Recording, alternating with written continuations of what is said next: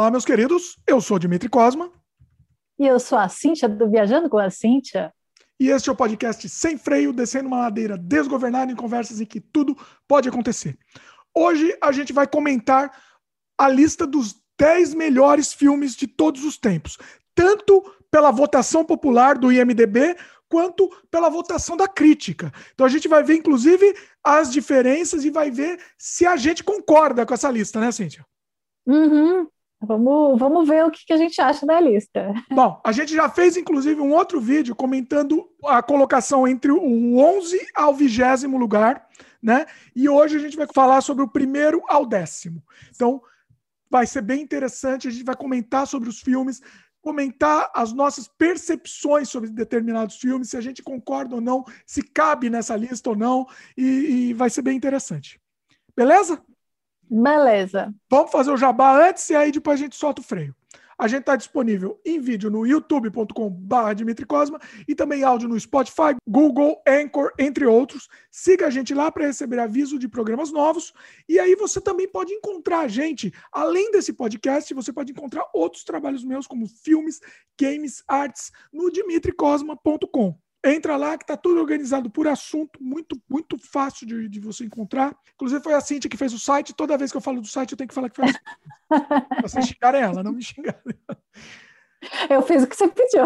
Olha aí. Outra coisa, o site, assim, é um site que a gente quer ampliar ele futuramente, né? Por enquanto, assim, é para ter alguma coisa no ar logo, para ter um conteúdo já meio que organizado para facilitar, mas depois a gente quer ter mais conteúdo lá. Vamos ver se a gente consegue tempo para isso, né? Tempo hábil nessa encarnação ainda. Vamos ver. Senão fica para a próxima encarnação. Outra coisa importante, tá? Se você já considerou se tornar membro aqui do canal, queria inclusive agradecer o pessoal que é membro, ajuda a gente a continuar produzindo conteúdo, né? É muito importante isso. Na verdade, assim, é mais do que a ajuda monetária, que é importante também, obviamente, mas eu acho que mais do que essa ajuda, eu diria que é o incentivo. É o apoio moral, na verdade, né? quando a gente tem esse apoio, a gente tem, a gente quer produzir mais, cada vez mais para vocês. Exatamente, exatamente. É uma forma de você dar esse apoio moral para a gente falar, ó, esse conteúdo que você produz, eu gosto, é legal, gostaria de continuar apoiando isso. Então, assim, a gente pede que você considere essa possibilidade. Você pode fazer que nem o Glaudston, que nem o Fernando Vondorf, por exemplo, que nem o Lucas também, meus queridos, que são membros aqui do canal e, e eles contribuem ativamente a gente manter o, o canal aqui, né? E, e, e, eles contribuem de uma forma assim, ó, eu gosto do conteúdo que vocês fazem e eu gostaria que vocês continuassem produzindo. Então, agradeço muito vocês, Glaudson, Lucas, e Fernando também, porque graças a vocês que a gente continua aqui e, e graças à força de vocês mesmo. É, é, muito importante. E além disso, né, esse é o principal, mas além disso, você vai ter direito a um conteúdo exclusivo só para os membros. Vocês não têm como acessar esse conteúdo de outra maneira, e eu acho muito difícil que futuramente tenha outra forma de acessar, porque são conteúdos que têm algum, alguns entraves para estarem abertos. Então, por exemplo, o nosso curta-metragem, Horário Nobre ou Banquetes para Urubus. É um curta-metragem fortíssimo. Você já assistiu, Cíntia? Não. Não assistiu. A Cíntia, a Cíntia, ela, a Cíntia é uma pessoa light. Ela, ela é uma pessoa muito light. Talvez esse curta não te faça muito bem, Cíntia. É, então, eu, exatamente por causa disso, apesar de eu adorar acompanhar seu, seus filmes e, e suas produções, tem coisas que eu acho muito pesado pro meu gosto né? Mas é meu gosto pessoal, eu gosto de coisa light. Eu sou a, a, a Julia Andrews na Noviça Rebelde, sabe? Ó, é o seguinte, tá? esse filme ele é pesado, ele é pesadíssimo mesmo. É, inclusive, assim, o YouTube deu até um flag, mas é, para os membros não tem como o YouTube dar flag, né? Uhum. Mas ele assim, ele tem um, um, uma, uma ironia, uma crítica dentro desse filme que, além do pesado, além da, da, da, das imagens, imagética, bonita palavra, pesada do filme, ele tem uma ironia por trás, tem um humor, um humor, como é que se fala? Um humor sombrio. A outra palavra não, não se pode mais falar. Um humor sombrio por trás, que eu acho que, que o pessoal vai gostar bastante. Acho que você gostaria também, Cíntia. Justamente por esse viés que tem o filme. Ele não é só o pesado pelo pesado, entendeu? Ele tem essa parte essa parte crítica. O próprio trailer, se você quiser assistir, acho que o trailer está disponível. O próprio trailer já é um já, já é uma porrada na cara, assim. Não mostra nada, mas é uma porrada. Eu acho que o trailer eu, eu recebi um monte de dislike até pelo trailer desse filme aqui. E não mostra nada, hein? Não mostra nada. É só um é só um, um, um Uhum. Nada do que o filme vai oferecer, tá? Então, se prepare. É. Vale a pena, vale a pena, é bem legal. O, filme, o teu filme que eu mais gostei foi o Desamantes. Desamantes, Desamantes. Opa. É. Se você gostou de Desamantes, ó, a Cíntia chutou a bola para chutar pro gol aqui. Se você gostou de Desamantes, Cíntia, eu, eu acho que você vai gostar de ver o, o documentário da produção do Desamantes. É assim, é incrível, incrível. Eu editei esse material há pouco tempo. Esse material estava num limbo que ninguém nunca tinha assistido. Peguei esse material, editei só para os membros. Duas horas de conteúdo. A produção do filme que foi feita, foi feita em três madrugadas. A equipe inteira em três madrugadas. Não. Loucura absurda, impossível. Deveria entrar para o Guinness. Eu acho que não existe um filme que passou por isso. Não existe. E com a produção que a gente teve, tá? Porque assim, fazer com a câmera na mão uma coisa assim de qualquer jeito, não. Com a produção que a gente teve, fazer um longa-metragem em três madrugadas, eu acho que deveria entrar pro Guinness mesmo. E vocês vão ver todo o processo de produção Além desse documentário, tem um outro documentário que são as entrevistas do elenco, da equipe inteira. Equipe inteira. A gente entrevistou o pessoal, o assistente de câmera, entrevistou todo mundo. Todo mundo dando depoimento de como foi participar, como estava sendo participar. Né? Então vale muito a pena. Desamantes está aí também para os membros do canal. Bom, considera essa possibilidade. A gente, a gente vai ficar muito feliz. Quanto mais membros tiver, mais a gente vai conseguir produzir conteúdo extra. Além do conteúdo extra, vocês vão continuar ajudando a gente a produzir o nosso conteúdo aqui no canal. Beleza? Cíntia, seu jabai, por favor. Bom, meu nome é Cíntia, eu tenho um canal no YouTube e um Instagram chamado Viajando com a Cíntia. Tem o Pinterest também, tem várias redes. Mas os principais são o Instagram e o YouTube. É, o meu canal ele é sobre viagens, né? É, eu dou dicas de viagens, eu conto histórias de viagens, perrengues de viagem, bate-papo de viagem. É, eu faço entrevista, né? Eu faço bate tem um quadro no meu canal de lives chamado Bate-papo de quarentena que eu que eu convido vários viajantes, né? De todo quanto é nicho de viagem que vocês imaginam. Tem gente que viaja sozinha, tem gente que viaja em família, tem gente que faz viagem internacional, tem gente que mora em outros países, né? Então, assim, tá, cada, cada live tem um tema diferente, né? Agora, a viagem econômica, né? Viagem barata, tem gente tem gente que eu vou entrevistar que, que tem muito dinheiro e viaja para mundo todo, né? Então, assim, tem mochileiro, então, assim, tem vários tipos de, de viagens, histórias, experiências, tudo quanto é experiência de viagem, você se diverte, fora que você dá muita risada, eu ainda tenho outros tipos de viagem, tem uma que eu chamo de viagem no tempo, que são lives sobre os anos 80 e 90, né, onde a gente volta e começa a lembrar de todas as coisas que aconteceram naquelas épocas, né, tem uma é, live sobre filmes e séries, né, com, com o canal do, do Tony, que é o Heróis e Mais, que é um canal que está maravilhoso, que eu super recomendo. A gente e... fazer, vai, fazer, vai fazer um crossover, né, em breve. Vai, vamos fazer. Vamos, eu já chamei ele, ele já topou. Vamos ver se uhum. marcar uma data que dê para todo mundo. É, mas é muito. Assim, você vai gostar. Eu prometo para você que você vai gostar. Tá bom? Então, vamos lá. Muito bom, muito bom. Tá tudo aqui na descrição do vídeo, inclusive todos os links, tudo organizado aqui para te facilitar a vida. Bom, Cíntia, seguinte. Tem muita gente que tá achando, ah, já assisti esse, esse programa aqui. Não assistiu. A gente fez um outro programa que era os, os melhores filmes de todos os tempos, do 11 ao 20, né? E hoje a gente vai fazer do 1 ao 10. Do 10, a, do 10 ao 1, na verdade, né? Que estamos fazendo ao contrário. A gente talvez devia ter começado essa lista do, do, do 100, né? Aí a gente fazer 10 em 10. Mas não, vamos, vamos, vamos assim mesmo.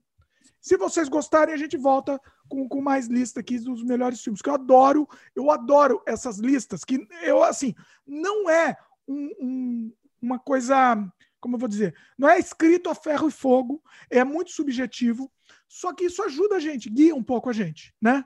Se o filme está na lista dos, sei lá, 10 melhores, 100 melhores, vale a pena a gente assistir. No mínimo. Vamos depois, depois a gente faz um programa falando dos nossos 10 melhores, os seus 10 melhores e os meus 10 melhores, e aí a gente compara, faz uma comparação entre os 10 melhores de cada, de cada um. Porque, Sim. assim, 10 melhores é muito pessoal.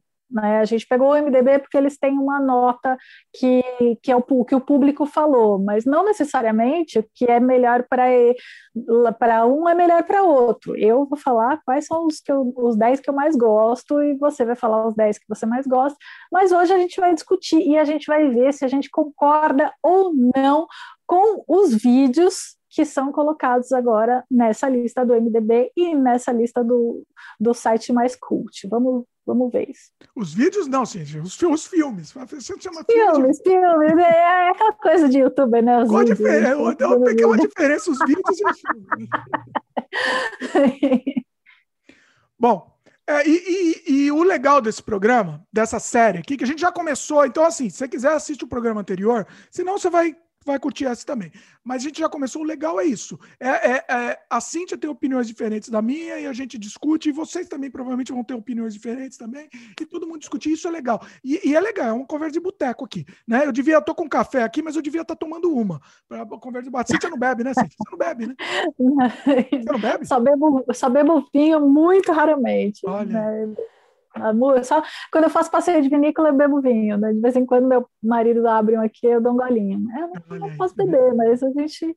É melhor, melhor não tomar, não, porque aí a gente fala besteira. Vamos, vamos na. Vamos na. No certo. Né? A gente já fala besteira sem beber, né? Imagina beber. Com certeza, sempre falamos. Aí vai ser um show, show de horror.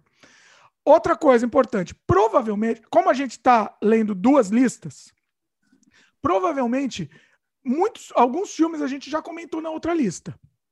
Então, assim, por isso que é legal você, ter, você assistir o programa anterior. Eu não gosto de chamar esse programa de parte 2 e nem de continuação, nada, porque é um, são independentes. Mas é legal se você assistiu o anterior. É, a gente não quis fazer um programa inteiro com o top 20, porque ia ficar muito comprido, né, Cintia?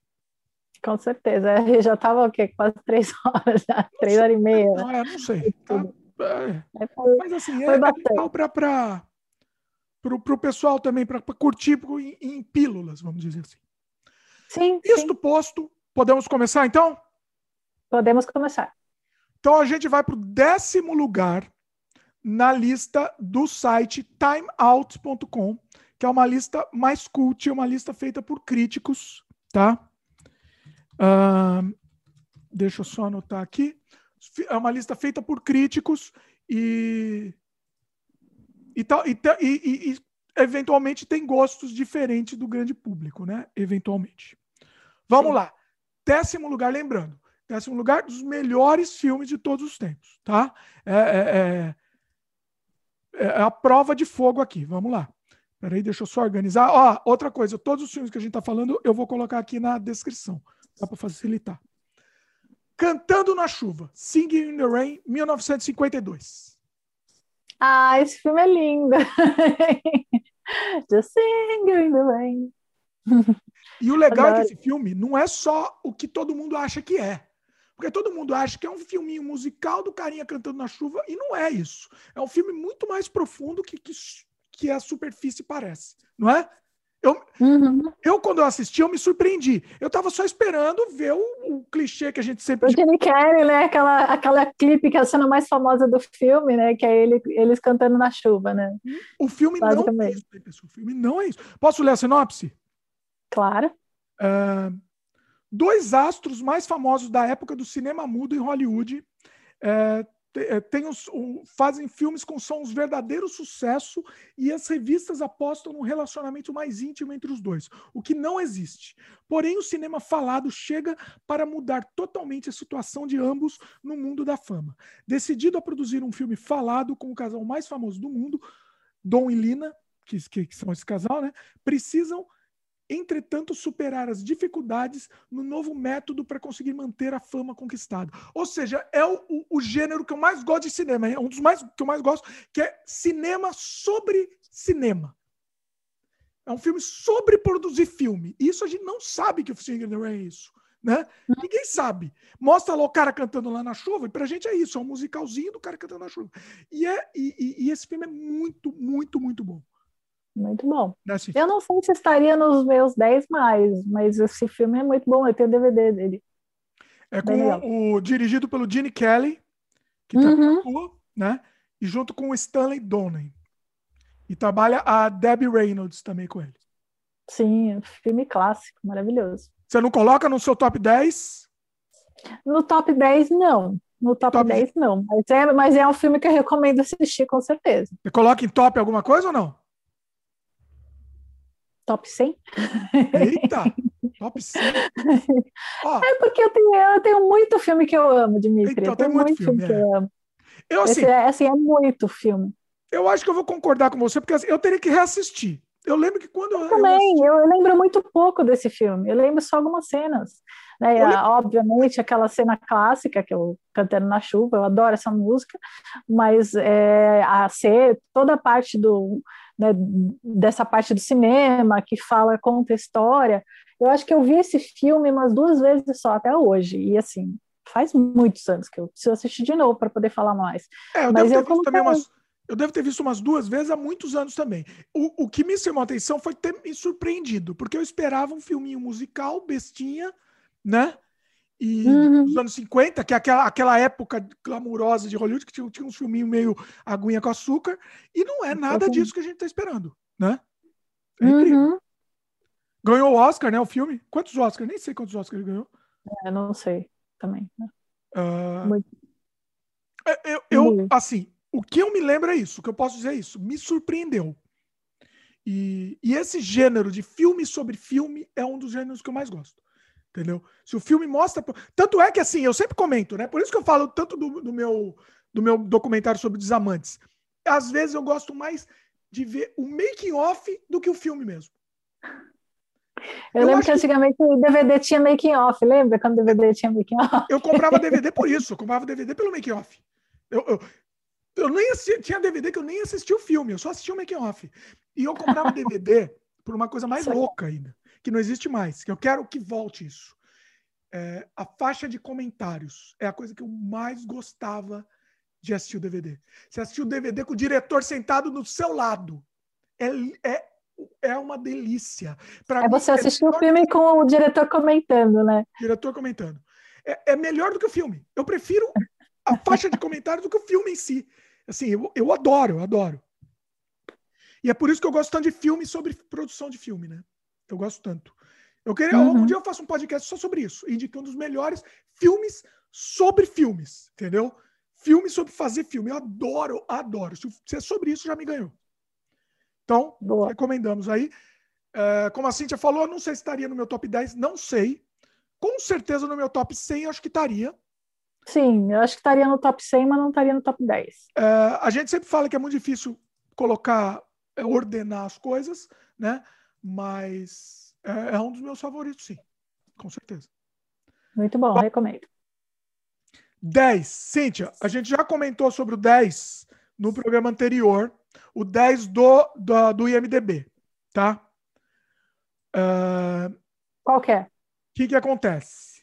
O 10 do IMDB, deixa eu só anotar aqui para a gente não perder. Senhor dos Anéis, A Sociedade do Anel. Primeiro filme. É, então, a gente falou das duas torres. Ah, esse aqui é a Sociedade do Anel.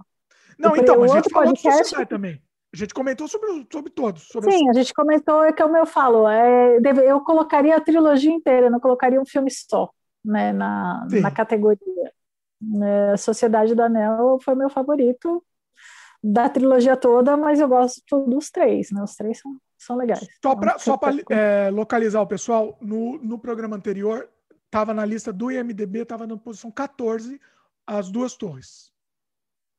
Com 8 ponto, com 8.7. Sociedade da- do Anel está na, na posição 10 do IMDB com 8.8. 1.001 de diferença. Entendeu? É, empata- empata- empate técnico. É o que é o que eu falou. falei, eu gostei dos dois, mas eu gostei mais do Senhor dos Anéis. Então eu até imaginei que o Senhor dos Anéis estivesse mais para cima. Não, mas foi o que você Ah, falou. tá é quase um empate técnico, então é tudo o mesmo filme, no fim das contas. É Sim. tudo junto, entendeu? Consideramos. junto. se, vocês quiserem ver a gente falar sobre o Senhor dos Anéis, vão ter que assistir outro programa, né, Cíntia? É isso aí. Tem mais alguma coisa para falar do, do, do, do, Sociedade? Não, acho que não, né? Já falamos tudo no outro. Então, pessoal. Já falamos tudo no outro. Assi assistam o outro aí.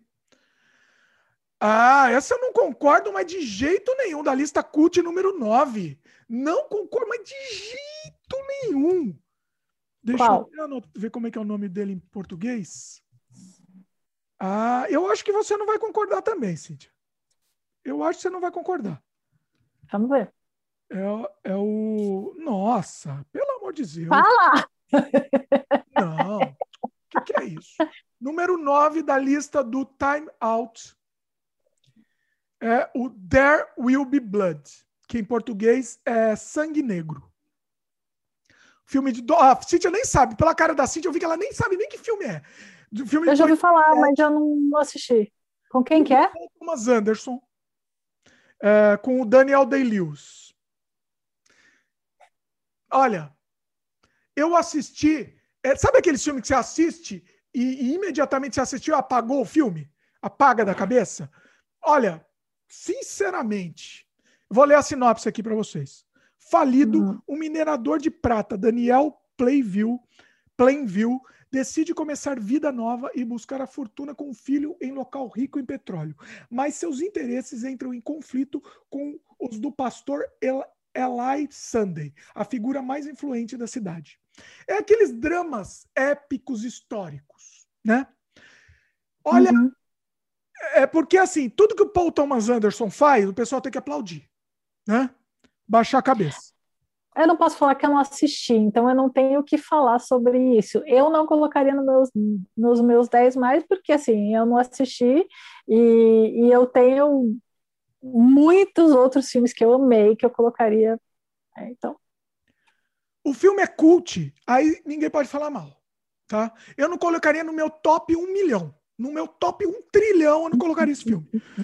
É, assim, o filme, ele, ele ele não, não ficou absolutamente nada. Você sabe, o, o, o, para mim, acho que o critério do top 10, top 20, top 100, sei lá, é você ficar com, com, com alguma coisa do filme. Se interessa é bom, ruim, não interessa. Se você ficou com alguma coisa, é um filme que te mexeu de alguma forma. O filme, olha, ele, ele não significou nada. Eu apaguei completamente. Entendeu? Chato, lento. Entendeu? O, o, veja bem, eu, eu gosto de filme lento se tiver uma, um significado. Esse filme, para mim, não, não foi. Não foi, não, não, não foi. Não faz sentido. Pronto. Esquece ele, então, vamos próximo. Próximo. Eu quero falar mais mal. Eu não posso falar mais mal desse, não. O pessoal vai me xingar, né? Que eu vou falar mal do. do eu não tenho que falar, eu não tenho que falar, eu não assisti. Paul Thomas Anderson é Deus. Tudo que ele faz temos que aplaudir. Não, meu. Filme. Não, não, gosto. E, e, piorando, porque eu não gosto muito de, desses. É, é, e, e, é muito. É muito da história estadunidense, tá? Então também tem isso. Então você. Não sei, eu não, não gostei. Não gostei. Vamos para a próxima. Aí, aí sim, na minha percepção, eu sei antes da Cíntia, então eu, eu falo da minha opinião antes da. da eu, eu, sei porque eu estou vendo aqui a lista, né? Coitada da Cíntia não está vendo. Vamos lá número, número 9 do IMDB. Três Homens em Conflito. The Good, The Bad and The Ugly. 1966, dirigido por meu querido Sérgio Leone. Assistiu, gente? É, o bom, o feio, como é que é? é... Bom, o mal e o feio. Bom, o mal e o feio. Eu Mas aqui no Brasil, no Brasil ficou como Três Homens em Conflito, né? Nada a ver. Não sei, eu não lembro. Eu não sei se no Brasil eles usam os dois nomes, sei lá, não sei. Virou uma confusão isso. Eu já vi, eu já vi com, com esse nome bom, o mal e o feio, eu já também, vi. Também. Mas é talvez, eles tenham, é, talvez eles tenham lançado com outro nome. É que nem aquela coisa, passa na, na Globo, sai com o nome, passa no SBT, passa com outro, é, por aí vai. O Santos inventar o nome, né, ele muda o nome completamente. É, então, é, mas eu você não lembra? Eu, eu, lembro, eu lembro desse filme, mas eu não lembro se eu assisti o filme ou se assisti um trailer, eu não Posso lembro. ler a sinopse? Vou ler a sinopse, Pode. vamos ver se vai lembrar. Durante a Guerra Civil Americana, um pistoleiro misterioso e dois estrangeiros decidem juntar suas forças para encontrar um tesouro escondido. Cada um dos homens conhece apenas uma parte da localização da fortuna, o que força essa parceria. O problema é que nenhum deles tem intenção de dividir a riqueza. Então, é o, o Clint Eastwood, o é, Lee Van Cleef e o. Como chama o rapaz? Eli Watched. Ele que é o, o Tuco. É, ele que é o Tuco. Eli Watched. Ele não é muito conhecido, mas o Tuco é um personagem genial também. E a música espetacular do Ennio Morricone, que é a música é a melhor música de todos os tempos, de todo o universo, de todos, todos os universos. Essa música desse filme aí. Você pode não gostar do filme, eu aceito que você não gosta, mas da música do Ennio Morricone não é possível, porque... Eu não lembro da música. Provavelmente não... É, que é faroeste, né? Esse filme. É faroeste. Você não gosta de faroeste? É, não gosto de faroeste, Aceito. por isso que eu não assisti. Mas eu Aceito. já ouvi falar muito desse filme, né? Já... Esse filme, esse filme tem alguns problemas. Ele é muito comprido. Ele tem praticamente quatro horas. Quatro, arredondando, ele tem três horas e 58 minutos. Então ele é muito comprido. Você tem que assistir como uma série. Não dá para você assistir de uma vez. Assiste... Não, eu assisto um filme de quatro horas de uma vez fácil. Fácil. Ah, eu não assisti. Se eu gostar, eu assisto. Eu, eu acho que eu dividi ele em três. Quantas vezes eu assisti Ben-Hur? Eu não sei quantas vezes eu assisti Ben-Hur. Ben-Hur tem quatro horas. Parabéns, Cid. A Vento Levou, eu assistia quase todo dia. Minha, a, a, minha irmã era alucinada por esse filme e ela colocava, todo dia a gente chegava da escola, ela colocava o Vento Levou para assistir. Por isso que Aí, de vez em quando. Assim. Por isso que assim. de vez em quando a gente variava com Dirty Dancing e Nos Tempos da Brilhantina, né, Grease. Quando você assistia é. isso, eu assistia Sexta-feira 13. Todo dia, praticamente. Sexta-feira 13, parte 6. assistia todo dia, eu, eu nunca assisti Sexta-feira 13. Olha porque quando não, eu era criança, não, não é, eu não tô falando isso com orgulho, não, tá? Eu, eu não tenho orgulho nenhum, mas é a vida. É, acontece. O Vento Levou também, eu, eu, tive que assistir, acho que em quatro partes, tá? Eu assisti há pouco tempo, em quatro partes, gostei muito, muito bom. Mas não é Vento Levou. Eu assisti Noviça Rebelde, seu, mês passado eu assisti Noviça Rebelde inteira. Olha. Sozinha. É, quatro horas também. Calma, vamos, vamos voltar pro Sérgio Leone aqui. Vamos. Talvez tenha. Eu não vi a lista, tá? Eu gosto de. Eu não vi a lista ainda. Eu passei o olho, mas não vi. Sabe quando você passa? Eu também não vi. É... Esse filme, eu entendo você, Cintia, que você não, você não gosta de faroeste, é, ele, uhum. o ritmo dele é bem arrastado. Ele é bem arrastado mesmo, entendeu? É... Eu acho, eu acho espetacular. É um filme italiano, tá? Para quem não sabe, ele é estranho porque muitas falas são é, só com elenco italiano. Ele, ele é italiano e foi gravado na Espanha, porque tinha lá na Espanha um cenário parecido com os, com os, os Estados Unidos, ao oeste dos Estados Unidos. Então misturou tudo, misturou elenco espanhol com elenco estadunidense e com elenco italiano. Então, uma, uma zona, e aí tem hora que o cara fala em italiano, você vê a boca dele mexendo em italiano, só que está sendo dublado em inglês. Então, assim, é um, uma pastelaria, virou, um, virou uma, uma zona. Mas é, eu não sei, me prendeu. O ritmo dele me prendeu muito, assim. É, é, é incrível. Eu gostei muito, mas respeito que você não gosta, Cid. Respeito totalmente. É, eu não gosto, eu não gosto do gênero faroeste, então. Não é para qualquer um. Não é para qualquer um. Você tem que estar tá muito, muito imbuído, bonita palavra, da vontade de, de, de embarcar, porque é, é difícil. É um filme difícil. Eu gostei bastante. Uh, gosto muito do Lee Van Cleef, gosto muito do Clint Eastwood, meu, meu querido, mandar beijo pro Clint Eastwood. Ele está assistindo aqui o programa, mandar beijo para ele. E, mas assim, é, é, difícil mesmo. É difícil, eu entendo. Eu já falei, acho que eu falei bastante desse filme num outro podcast, eu não vou lembrar que episódio aqui, mas já falei bastante dele, inclusive. Vamos lá, próximo. Número 8 da lista cult, da lista cult, tá?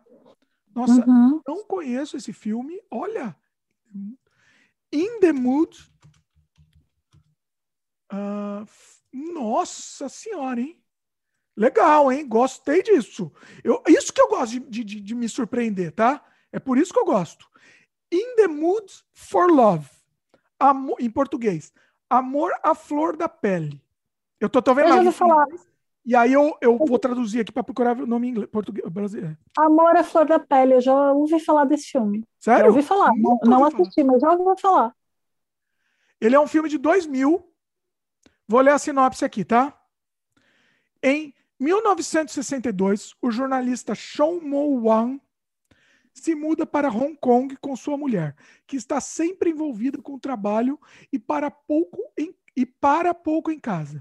Show faz amizade com a vizinha Su Li Zhen, não sei se a minha pronúncia está certa aqui, e ambos descobrem que seus parceiros os traem. É um filme de Hong Kong. Nunca ouvi falar. Eu só ouvi o nome, eu, eu já ouvi em algum lugar. Esse nome não me é estranho, mas eu não assisti. Assim, por estar na, na, lista, ele me interessou. É um filme meio Nelson Rodrigues aqui de Hong Kong, né? É o Nelson Rodrigues de Hong Kong, a história, pelo que eu tô vendo. Pela, assim, é um filme relativamente novo, de 2000, né? Quando a gente é velho, filme de 2000 é novo, né, Cintia? Pra você também é novo, né? Também. O filme de 2000, pra, pra mim... É quando, quando, quando, as pessoas falam filme velho, eu penso nos filmes dos anos 80, 70 e 60. Não! É. Se a pessoa fala para mim filme velho, eu penso no filme dos anos 40, 50, não, 60 já é mais meio moderninho já. Não, é que eu não eu, eu assisti filmes a partir dos anos 50, dos 50 para frente, né? Filme muito antigo, eu acho que eu não assisti, mas é, eu já né, tirando as da Disney, fantasia da Disney, Branca de Neve, que é dos anos 40, né, o, o resto eu já assisto dos anos 60 para frente, a maioria. É, o preconceito. Então, pra, então, para mim, não, não é preconceito, é, é que eu realmente não tive oportunidade, não Você vai ninguém... surpreender, ó, você vai surpreender, tem muita coisa boa e que você fala, como que eu vivi sem assistir isso? Provavelmente na lista que deve ter, que a gente vai falar daqui a pouco também. Sim. E, e mas para mim, quando alguém fala filme velho, eu penso anos 80 para trás. Porque eu vou, quando eu, eu nos anos 90 história. eu já era adolescente, né? Então nos anos 90 já é como se fosse hoje. Então, anos 90 para mim é filme atual, filme de ontem. É, para mim filme 90 eu vi ontem. Eu vou, eu vou contar uma história. Tem um amigo meu que é bem mais novo que eu, e ele falou assim, né, na época do dos Star Wars, da, da, da, no, da, segunda trilogia do Star Wars, né, episódio 1, 2 e 3. Ele chegou todo feliz para mim. Você não sabe o que eu descobri. Você não sabe Star Wars. É, antes desses filmes do Star Wars, é uma, é uma série, era um monte de. Era uma série de filmes muito, muito velhos que tinham antes desses filmes Star Wars. Eu falei assim, como assim? muito, muito, muito velhos. O pessoal pensa assim, pra, quando, alguém fala muito velho, eu penso em Ben-Hur, Spartacus, né? Eu penso Não, no, naqueles filmes. Para ele era assim, era, são filmes muito, muito, muito velhos. Assim. Audrey Hepburn, Ladrão de Casaca, Janela Discreta, Psicose. Para mim, esses filmes são velhos. Agora, eu, eu não sei. Star Wars, pra mim, é, é um clássico da minha infância. Tipo, a, a infância e adolescência, né? Pra mim, até os anos 60 pode chamar de filme velho. Anos 70, acho que não pode chamar de filme velho mais, né? Não, anos 70 já, já, é, ah. já é velho. Já é, é velho porque né? eu considero velho quando eu era criança para trás. Tudo, tudo que eu era criança para trás, eu, eu considero, eu considero velho se eu não nasci na época do filme. Aí eu considero velho. Então, anos 70. Nasci, anos 70 você nasceu na metade dos anos 70. Por exemplo, sei lá, Tubarão pra mim. Tubarão não é filme velho. Tubarão, eu não tinha nascido ainda e não é filme velho, não. Tubarão é filme novo pra mim. Filme Tubarão, novo. você já tinha nascido quando saiu Tubarão. Não, que eu sou? Eu, tô, eu tenho 25. tá falando o quê? Eu acho que eu já tinha nascido e você é mais velho que eu, tá? Olha só. Vai entregando, entregando a idade. Bom, voltando ao filme aqui. Uh, te interessou ou não? Qual? Esse da Flor esse, da Pele? Não. não. Não? Não, não é o meu estilo de filme. Ele não sei também. Ó, assim, talvez eu me force a assistir por estar nessa lista e top 10. Talvez eu sei que você vai assistir. coisa interessante. Ele provavelmente eu sei, eu sei que provavelmente você vai assistir. Eu não. Tem muito Ele, filme ó, que eu quero ver ainda. Veja hum. bem, eu não, eu não fiquei doido para assistir. Não fiquei. Mas, por estar tá na lista, eu acho que eu vou assistir. Entendeu? Não, não, não foi uma sinopse que me prendeu. Eu não. eu não vou assistir, não. Tem que confessar que, eu Mas esse eu acho que é daquele estilo que a gente comentou, até acho que no outro programa, né? Tem uma, tá, tá uhum. estilo realista, né? Uhum. Então, acho que eu, eu vou assistir, com certeza, sem pressa. Não vou correr para assistir. Sem pressa, vamos ver. Vamos ver. Bom, isso é o número 8 da lista cult. Vamos para número. Oh, aí sim, Cíntia. Por favor, hein? Número 8 do IMDB, com 8,8 de nota. Pulp Fiction. Tempo Bom. de violência. Bom, muito bom, Tarantino. Muito bom. Bom, bom esse, ó, não tem o que dizer, né? Tem que dizer. É muito bom. Tem que Vamos assistir. sinopse Quem não aqui, peraí, assistiu- depois a gente con- conversa. Quem não assistiu tem que assistir. Filme do A Tarantino. trilha sonora é maravilhosa. Pois é. 1994. Nossa, olha só. A gente tá falando de filme velho aí, ó. A gente tá na 94. faculdade. Pra mim, Tarantino, pra mim, o Pulp Fiction é de ontem. Foi gravado ontem. Não, Olha não, a só. gente não tava na faculdade ainda. A gente tava Ó, na colegial. Os caminhos de vários criminosos se cruzam nessas três histórias de, de Quentin Tarantino. Um pistoleiro se apaixona pela mulher de seu chefe, um boxeador não se sai bem em uma luta e um casal tenta executar um plano de roubo que foge do controle. Obra-prima. Obra-prima. As narrativas que se entrelaçam, né? Ah, Assim, é, é um dos melhores filmes de todos os tempos, sem, sem dúvida, sem dúvida. Melhor filme do Tarantino, sem dúvida. Do Tarantino é o melhor, sem discussão, né? É, concordo. É genial, é, é dinâmico, não foi mal. O Tarantino depois ele virou, ele virou escravo dele mesmo e, e ficou com o ego maior do que o talento, né? Aí ele pegou, começou a fazer aqueles filmes que metia a câmera parada lá, falava, ó, fala um diálogo de três horas aí, fica a câmera parada lá, um diálogo de três horas, inassistível, né? Não dá mais. Não dá. Espero que o Tarantino volte ao que ele era antes. Mas o do Era uma vez em Hollywood, ele voltou um pouco antes, né? Voltou um pouquinho. Mas, não tem- mas esse, o Pulp Fiction, é- é- eu, eu acho. Não sei se estaria no É um clássico, 10. né? É um clássico. Pulp Fiction é um clássico muito bom. Eu, eu Ah, tinha o CD ó. da trilha sonora em casa. Era, eu Trilha adorava. sonora incrível. Surf Music, né? Uhum. Você sabe que a trilha sonora não é do filme, né? Você sabe disso? Não sabia. Não? Não o sabia. Tarantino ele tem, o Tarantino tem um poder especial, um- um- uma magia de De conseguir absorver a música dos outros. Não, de procura, de conseguir música boa, desconhecida, e aí todo mundo acha que é, que é pra ele, pro filme dele, ele consegue isso. Ele é gênio. Ele é colecionador, né, de, de, de LP antigo e tal. Então ele tem esse Uhum. poder. Então a trilha sonora que você acha que é do filme, virou a trilha do filme, não é. Uma trilha dos anos 60, obscura, e aí ele meteu lá no filme e ficou perfeito, encaixou perfeitamente. E a gente, tem gente que nem sabe que nem sabe que é surf music, né? Na verdade, nem sabe. Aí Só depois você ouve, você, você ah, falam para falar, ah, isso é surf music. Ah, tá certo. Faz, faz, tem, tem todo o sentido, né? E é Muito incrível. Tá no seu top 10?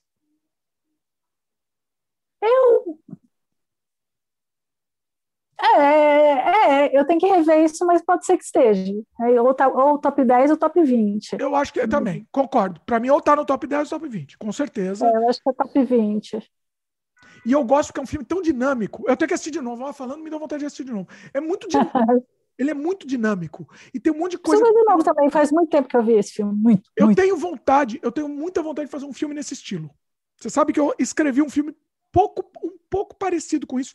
Não negócio de tirinho, porque eu não gosto de tirinho, né? Eu não tenho paciência para tirinho mais. Mas essa, esse dinamismo de, de várias histórias se entrelaçando e passando ao mesmo tempo. Eu escrevi um roteiro chamado Inofensivos, que era mais ou menos essa ideia. Eram várias histórias absurdas que se entrelaçavam em alguns momentos e depois se separavam de novo e se entrelaçavam. Eu, eu, eu, eu acho muito legal isso. Eu acho muito legal essa, essa ideia, esse conceito, né, de histórias de, de histórias independentes rodando ao mesmo tempo no mesmo universo e, e- e por algum momento elas se entrelaçam e depois separam de novo. Muito legal isso. Eu Eu vi um filme de Natal assim uma vez. que filme de Natal. Ah, Filme de Natal que eles ficavam se entrelaçando um monte de história. Adoro esse todo. filme. Como chama? Ah, eu não lembro do nome. Eu sei qual é. É com aquele. É com o Hugh Grant, né? Grant? Com Não, aquele inglês, aquele inglês, né? Galã. mais recente, mais recente. Foi, tava, acho que vi no Netflix aí um, ano passado. Né? Ah, eu não sei, não. Esse do Hugh Grant, não, não sei. Será que é isso? Eu vi no Netflix também, mas era um mais antigo. É o. Como chama? É muito bom. Se for o que eu tô pensando que você falou, é muito bom.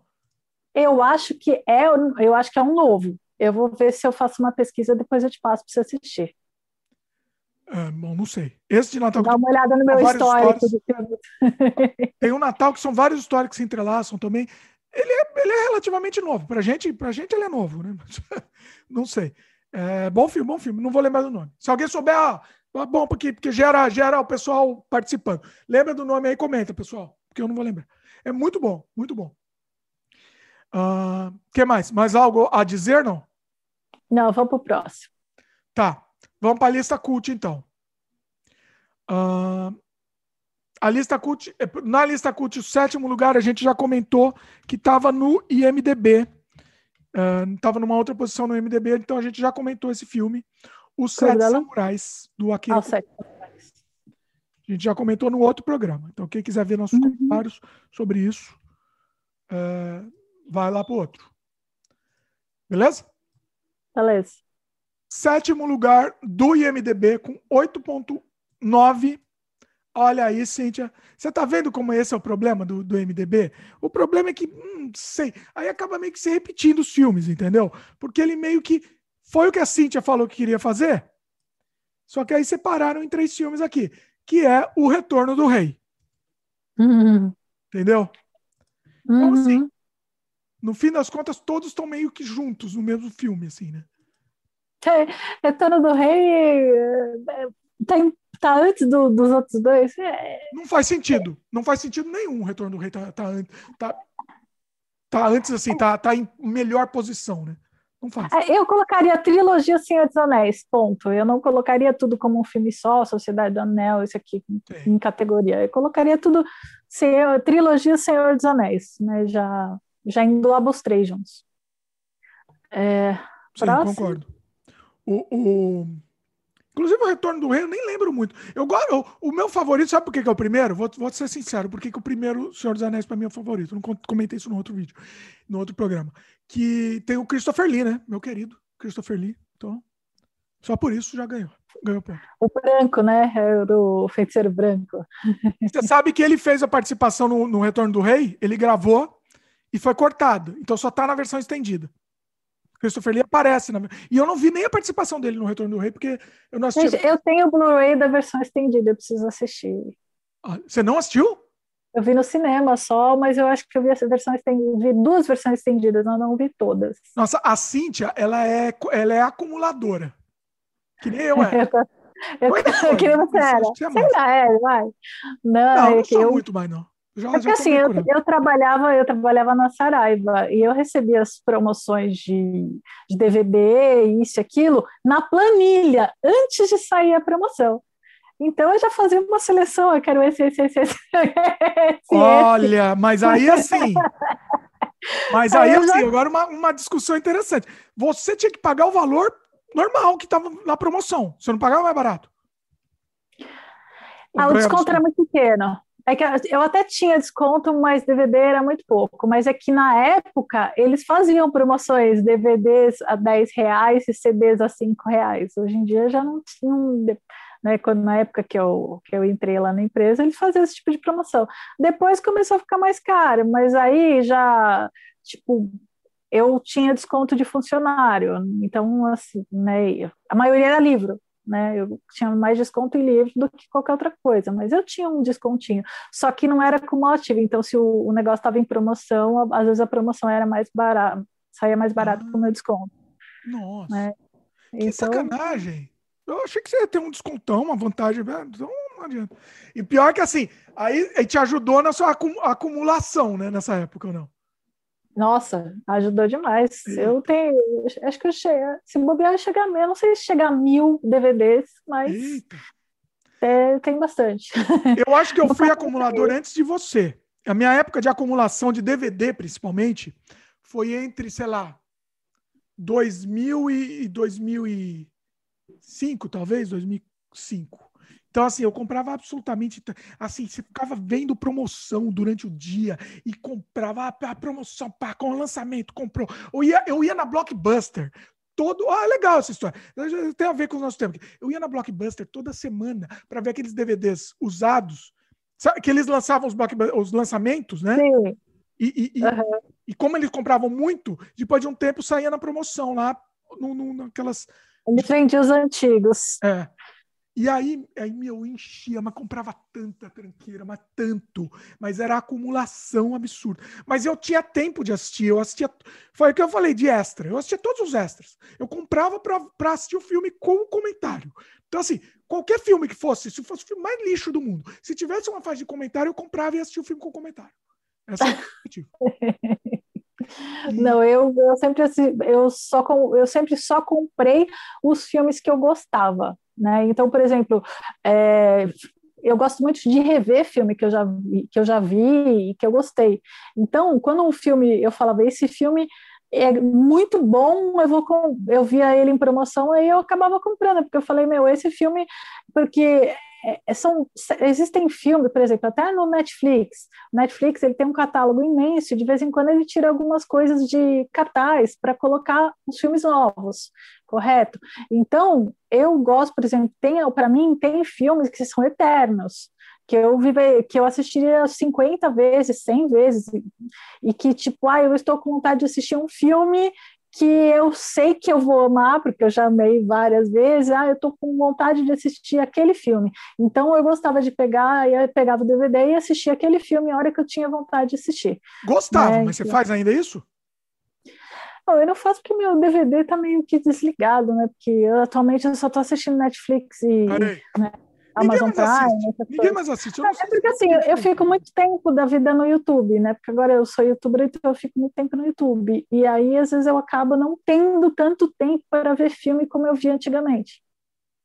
Não, eu, eu vejo filme todo dia todo dia eu vejo praticamente, entendeu? É, eu queria assim, ver, voltar a ver todo dia, não estou conseguindo. O que eu estou fazendo agora esses dias, eu estou assistindo série. Você tem né? tempo, tá você não tem filho, minha, minha, querida. Vai, vai assistir filme, vai, vai. série é um problema. Série que, que é o comedor de tempo da, da vida. Essa série, a série eu, eu só assisto se for muito boa. Não vou perder mais tempo. Não, eu, eu assisto. Eu, eu adoro pegar assistir, é, assistir um monte de série. Vamos fazer uns programas sobre série também, você me indicando umas séries aí. Também. Ah, você assistiu? Não.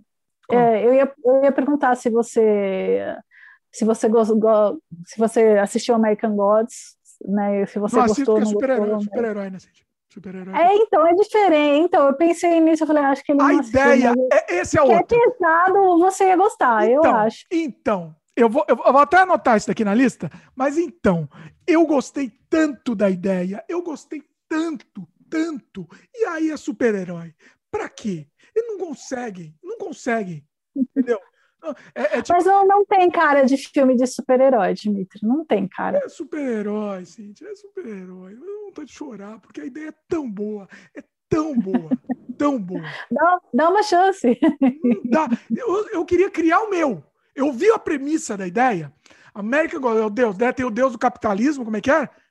Consumismo, tem. Da, informa da informação, né, da tecnologia. Olha tem que os ideia! Que ideia. assim, são os novos deuses e os velhos deuses, né? Então, assim, o American Gods são os deuses da América. Então, é meio que uma batalha entre os novos e os velhos. Os velhos são os deuses é, que os da África, isso aquilo, que foram cultuados nos Estados Unidos. Então, não são, por exemplo, não é o Odin do, da, da Europa, é o, o Odin que foi cultuado nos Estados Unidos e, e ele, eles englobam uma, uma coisa que, na verdade, não é o Deus que veio antes, as pessoas que criaram, é como se fosse um, um ser imaginário criado pela alimentado pela sociedade, pela crença das pessoas.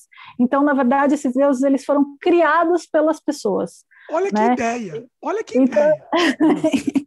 Aí é, então... vai fazer lutinha. Vai fazer uma pergunta, eu não sei, hein, do que, que tem.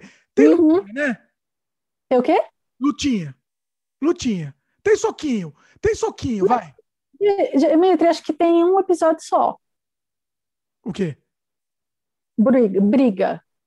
Praticamente porque a série ela é meio lenta, ela não é uma série de ação, não tem lutinha entre os personagens, é uma coisa meio política, né? Então, oh, cá, nossa. Para quem está vendo, é... a Cíntia, a Cíntia não, detonou tudo aí. Não, desculpa, é que acabou a bateria do estabilizador, vou ter que pegar na mão. Eita. Peraí.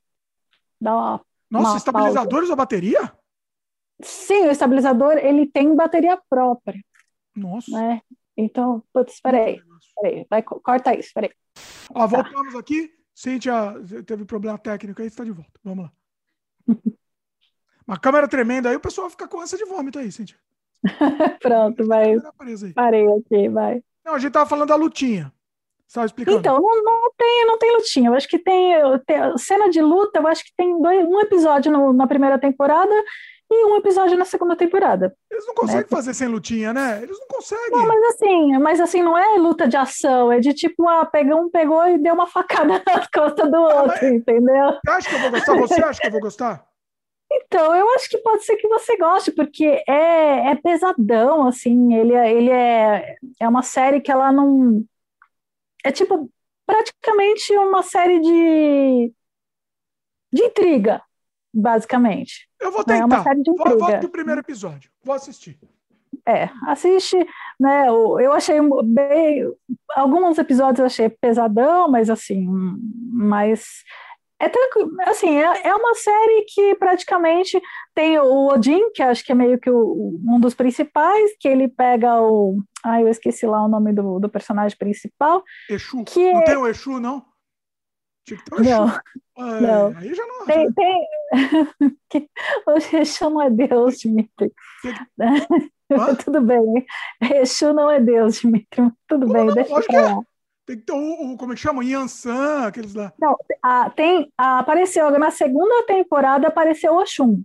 Uh, né? Oxum, Oxum e Iemanjá apareceram na segunda temporada. Lógico que, lógico que o Exu é Deus, como não? Exu também não, é tipo um Deus. Não, Exu não. Oxum. Não, são Exu também, são todos do, estão do mesmo nível. Não, não. Exu, Exu é um guardião, tipo um guardião, é tipo um anjo da guarda, digamos assim. Não é um guardião. Não, é.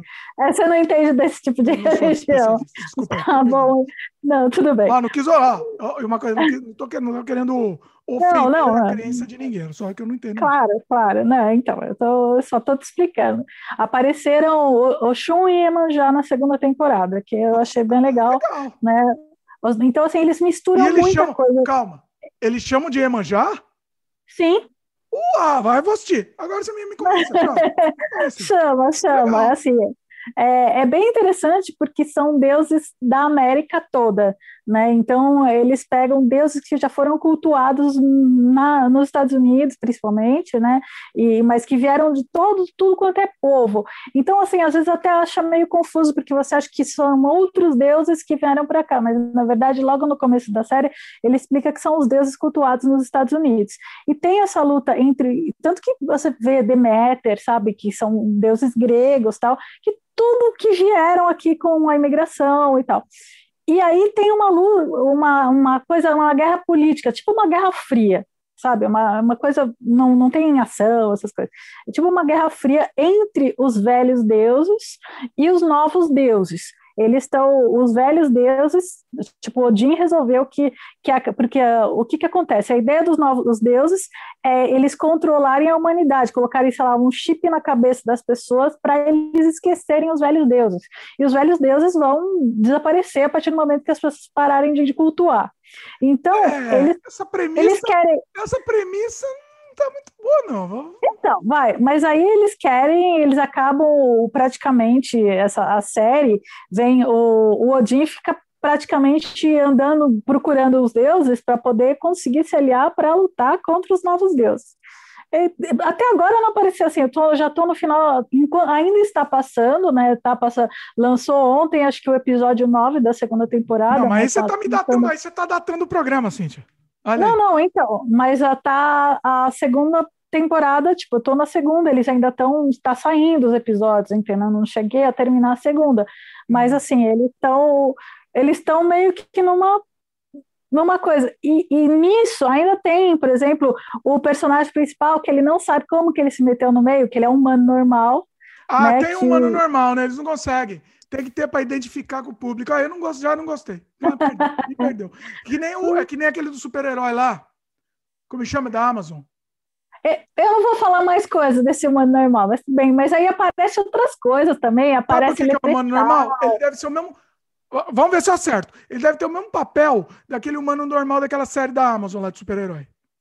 Qual? ah, do. Ah, já sei já sei qual é. Esqueci o nome daquele negócio que eu chamo, aquele negócio. The Boys. The Boys. É, exatamente. Né? Apareceu. Não, mas não é diferente. É diferente. É diferente. E outra coisa, você está me falando o... essa premissa, desculpe interromper, essa premissa é muito parecida com a série Cidade Invisível, a série brasileira. Talvez essa série brasileira, então, tá imitando isso daí. Tá meio que imitação um pouquinho, hein? A ideia. Então, essa Cidade Invisível eu não assisti para saber. Não, é boa, tá uma boa série. Não. Mas tem a premissa parecida aí. Mas assim, eu achei, eu tô achando legal American Gods. Eu não acho que é todo mundo que vai gostar dessa série, porque tem umas coisas meio pesadas, assim, umas cenas mais. tem tem uma, uma deusa lá que ela come as pessoas, literalmente.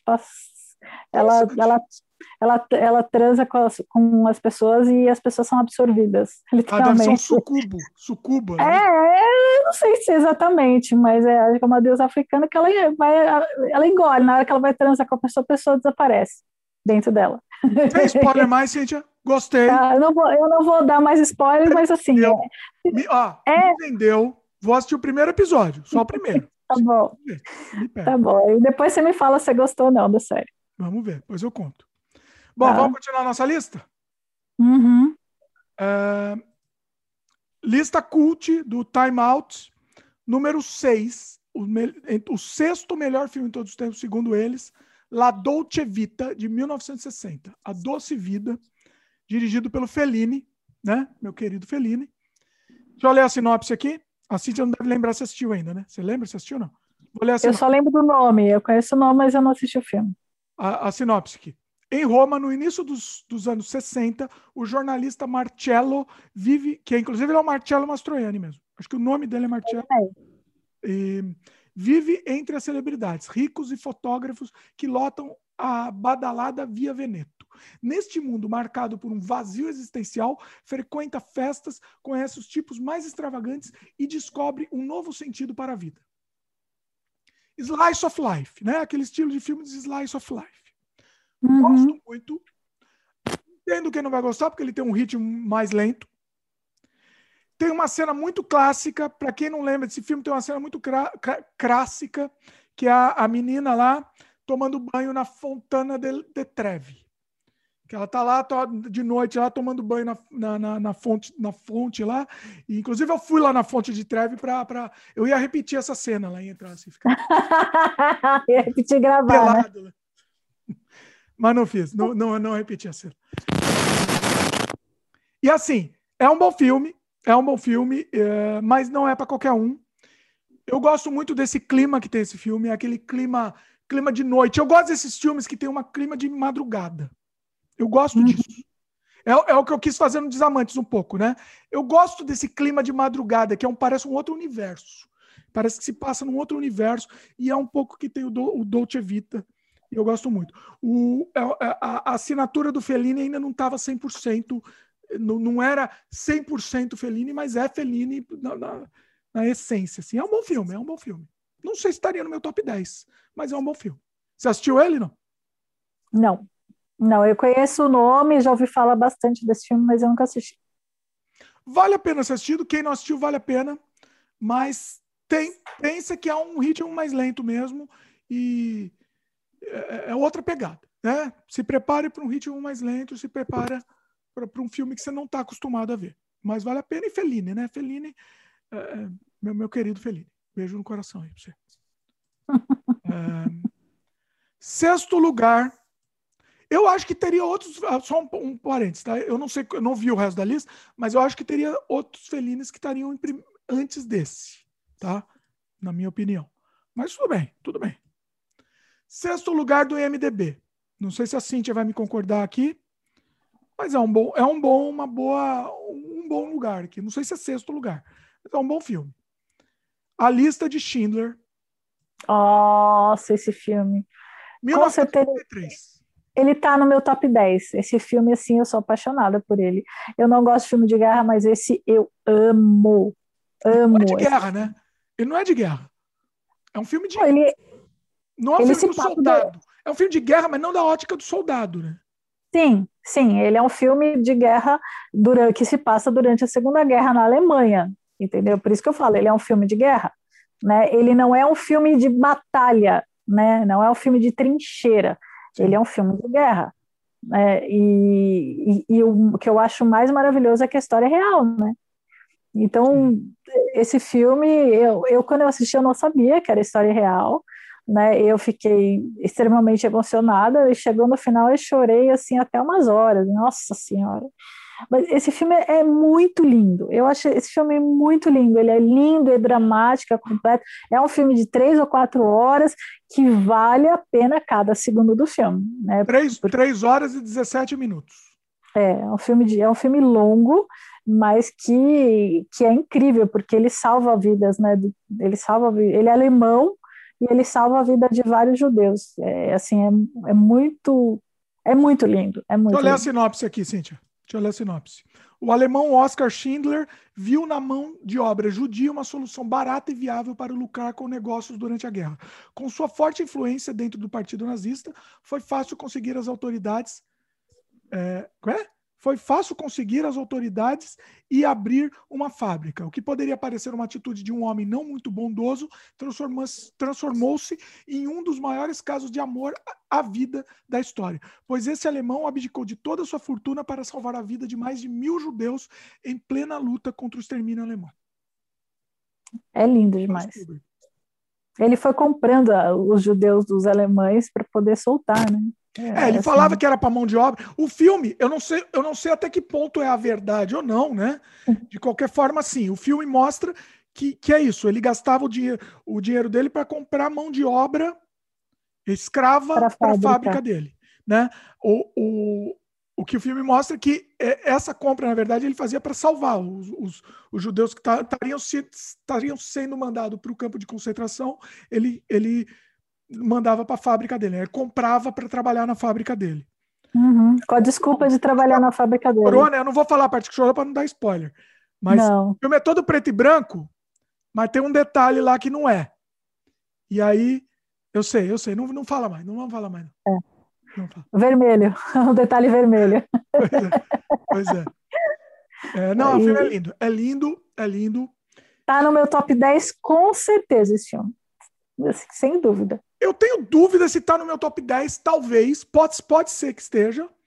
Uh, top 20, com, com certeza, eu não sei. Top 100, com certeza, eu, eu, tô, eu, vou pôr aí, mas top 20, eu, talvez top 10 também. Eu gostei muito. Um bom filme mesmo. Meu top 10, com certeza, esse filme. Você falou que é filme de guerra. Eu diria que é um drama. Mais do que falar que é filme de guerra, eu diria que não, é um drama. Ele, ele é um drama. É um drama que se passa durante a Segunda Guerra. É, sim. Uhum. Na Alemanha, durante a Segunda Guerra, por isso que eu falo, é um filme de guerra. Sim. É. Mas vale a pena, assistam. Quem não assistiu, faça esse favor para você mesmo e assista, porque tem que assistir. Tem, tem que ser. É um, filme, é um filme que mexe com a gente. Um filme que. É incrível, é incrível. Muito incrível. Vamos para a lista cult. Quinto lugar do Time Out. Mais ou menos cult, né? Aqui. Aqui foi popular aqui. Qual é, que é o? Raiders of the Lost Ark. É, como chama em português? Caçadores da Arca Perdida. Caçadores da Arca Perdida, exatamente. Com certeza está na minha lista de top 10 também. É, é eu, eu, eu acho que eu vou ter que fazer. Oh, Cintia, eu não vou conseguir fazer um top. Eu já descobri agora. Eu não vou poder fazer um top 10 é, tudo solto. Vai ter que ser top é. 10 de ação, top 10 de sei lá, terror, top 10 de tal coisa. Eu não vou Eu conseguir. concordo. Eu concordo no top 10 de ação, ele, ele entraria, com certeza. Então, é isso que eu falo. Top, top 10 eu coloco, eu classifico como aventura. Top 10 de aventura. De aventura, de, aventura. De aventura. É. Tá, vai, vai, Primeiro Indiana assim, Jones, 1981. Maravilhoso. Aliás, Quarto. Indiana Jones eu considero assim todos. Só, acho que o, só o último que ficou mais fraquinho. Ele quatro, não, né? Pelo amor de Deus, aquilo não é nem filme. Aquilo nem. nem Na verdade, não tem, né? Só tem três filmes do Indiana Jones, então não tem problema. Então todos são bons. Como só tem três, os todos são bons. Certo? Tá bom. O, Próximo. O... Não, mas é, Indiana Jones também, pra mim, são três filmes que funcionam como um só. Eu assisto, pra mim é. Uhum. Não, eu, não... eu, eu maratona a trilogia fácil. É. Fácil. Eu não, eu não, sei qual é melhor que o outro. Para mim, os três são, são bons e os três são, têm, têm partes incríveis. E, e, talvez, eu, talvez eu coloque o primeiro por ser o primeiro também. Né? De repente pode ser isso. Mas uhum. só por isso, só por ser o primeiro que pavimentou, né? Mesmo jeito que a gente é. falou do Star Wars e do, do Senhor dos Anéis, foi muito. Não, Caçadores da Arca Perdida, com certeza, top 10. Não tem que é. falar. De todos os tempos, com certeza. A gente, o pessoal sabe, né? Não precisa ler a sinopse, né? O Indiana Jones que precisa encontrar a Arca da Aliança, é, uma, uma relíquia, uma relíquia bíblica. O, como, como o portador do artefato se torna invencível, os nazistas também vão fazer de tudo para adquirir, adquirir esse precioso objeto. 1980. Uhum. Mas, mas, não tem o que falar, né? Que tem, vai falar o que do Indiana Jones? Tem não tem que falar. Né? Tem que ah. assistir. A única coisa que eu posso falar é: se não viu, tem que ver. Tem que ver, tem que ver. Se não viu, obrigatoriamente você tem que ver. Com o Harrison oh. Ford novinho. E envelheceu bem, viu? Eu assisti com a criançada faz alguns anos, sei lá, uns dois anos eu devo ter assistido com a criançada junto. E a criançada adorou, viu? Adorou. Assistiram os três e adoraram. Então, funcionou. Tem, tem filme que é eterno, não é. adianta. E tem cenas geniais, né? Para mim, a cena mais genial, e eu não sei se você sabe que a cena mais genial foi feita de improviso. É a cena mais genial do filme. E que hoje em Qual dia foi? provavelmente seria cancelado o Indiana Jones se fizesse essa cena. Que é aquela cena que ele vai enfrentar o boss, um, um boss lá, que o cara começa com o chicote, fazer um showzinho. Ai, ah, não, chicote não. Tirou... Começa com a espada. Duas espadas, o cara dando showzinho, duas horas dando showzinho, assim, Indiana Jones tira a arma, pá, mata o cara e acaba. É fantástico, é meme essa, essa cena. Fantástica. Isso seria cancelado hoje em dia, né? Politicamente incorreto, cancelamento e um execrar o Indiana Jones. Essa cena é genial. E você sabe que essa cena, a cena não era para ter sido feita, né? Segundo a lenda. Foi uma cena Eu de. Ouvi falar. O que acontece? Era para ter uma lutinha. Era para ter uma lutinha com o boss lá. Só que o, o Harrison Ford estava com, com. Como chama? Prisão, é, prisão de ventre, não, como chama? Diarreia nesse dia. Ah, eu não sabia. Ele estava passando muito mal. Ele, ele, queria terminar a filmagem logo. Então aí ele teve essa ideia. E o pessoal tava, ah, não, mas como que a gente faz tal? E ele lá passando mal, dor de barriga. E ele, ah, por que, que não dá o um tiro lá? Ah, genial, vamos fazer isso. Foi isso, foi improviso e, e, e resolveu. E é a cena mais genial. Assim. Uma das cenas mais geniais. Eu não, sei se, eu não sei se é a mais genial, mas é uma das mais, com certeza. Ah, eu adoro essa cena. Para mim é a cena do resume, resume o filme. É, é inclusive, ó, tá, tem até um paralelo com o Han tira primeiro, né? Lembra do Han tira primeiro do, do, Star Wars? Isso é a mesma coisa. Assim, resume o Harrison Ford. Não é, o, não é Indiana Jones, não é Han Solo, nada. É o Harrison Ford, isso daí, basicamente. É, aquela acho que é melhor, uma das melhores cenas do filme. Tem é, umas cenas bem. Mas os efeitos especiais ficaram talvez um pouco tosco, aquela hora do cara derretendo, essas coisas assim, mas é. de ré. Mas a, a o né? filme mesmo, o filme é fantástico, em tudo. Não tem o que falar. Qual a próxima? Quinto lugar do IMDB. Uh, é, aqui um mais clássico foi para o MDB. Em português, é que tem o um nome em inglês aqui, eu tenho que procurar em português. Doze Homens e uma Sentença, 1957. É cowboy, né? Esse aí. Hã? É, do, é cowboy, Doze Homens e uma Sentença? Não, não, é um filme de advogado. Já assisti, um filme interessante. Eu vou ler a sinopse aqui. Seguindo o encerramento do caso do julgamento do assassinato cometido por um adolescente, os membros do júri devem chegar a um consenso sobre qual será o veredito. Enquanto os 12 indivíduos estão fechados em uma sala para tomar uma decisão, 11 deles votam pela condenação do réu. Porém, um deles acredita na inocência do jovem e tenta convencer os outros a mudarem seus votos, dando início a um conflito que ameaça inviabilizar o delicado processo que vai decidir o destino do acusado. Esse é um filme que, que em aula de em aula de para advogado é, é tipo um, um, estudo de caso aí. Mas o filme é muito bom, é dirigido pelo Sidney Lumet com Henry Fonda, muito bom. O filme passa basicamente inteiro numa sala e é muito, muito, muito é, dinâmico. Eu gosto muito desse filme, vale a pena ser assistido. Eu não assisti, então não tenho muito o que falar. Tem esse ritmo, obviamente um pouco mais lento, claro, mas ele é muito bom e ele é um, esse filme é uma referência, uma referência de como fazer cinema. Tá? Então, assim, é, vale a pena. Legal. Recomendo. Próximo. Quarto lugar da lista cult do Time Out. Deixa eu ver como chama esse filme em português, que eu não conheço, não assisti, nunca ouvi falar E vai. Nunca ouvi falar. Os filmes melhores filmes da lista cult. Nunca ouvi falar. Quarto lugar, nunca ouvi falar esse quarto lugar. Não sei nem falar o nome. Não sei nem falar o nome. Jean Dillman. Jean. Três aí tem um nome em francês, sei lá, Quai du Commerce 2080 Bruxelas.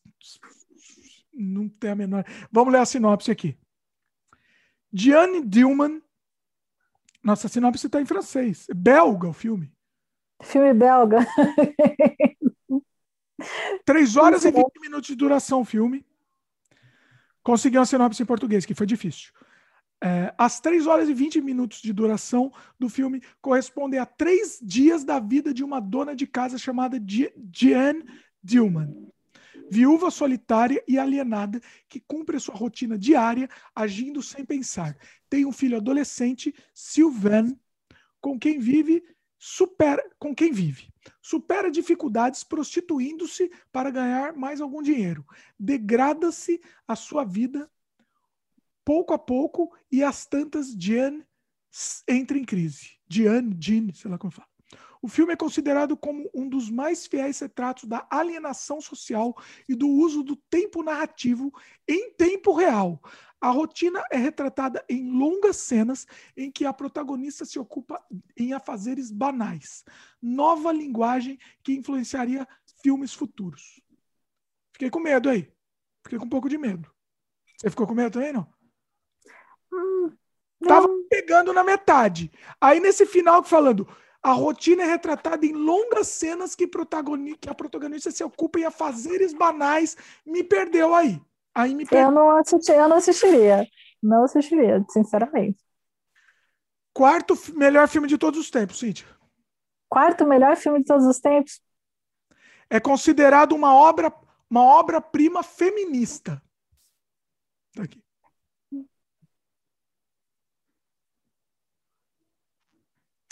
Eu Como tô, faz meu gosto? tá me dando um pouco de medo. Mas talvez eu tente. Eu não sei se eu vou conseguir assistir ele inteiro sem adiantar.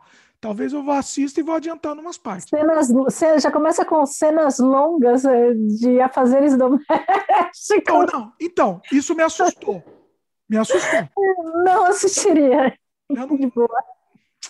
eu vou tentar. Eu vou tentar só para não, pra não falar que eu sou intransigente. Mas eu vou adiantar o filme. Eu não vou assistir ele inteiro, não. Sem, sem, sem adiantar, não. E provavelmente vai ter que baixar. Não vai ter outro jeito de assistir esse filme que não seja baixar, né? É, filme, filme belga sobre uma dona de casa. hum, Como que pode ser o quarto melhor filme de todos os tempos? hein? Tá falando aí, a gente não sei, né? Vamos, vamos tentar, não custa uma chance. Pode ser? Vamos para para a próxima. Próximo. Qual o do MDB, vai? Quarto lugar em MDB com 9.0. Já falamos dele aqui, que é o Dark Knight. Cavaleiro das Trevas. Ele estava na lista do, da, da outra lista, no, no- falamos disso no outro programa. Né? Não temos mais o que falar do Cavaleiro das Trevas, tem mais o que falar, não. Não, a gente já falou bastante no outro.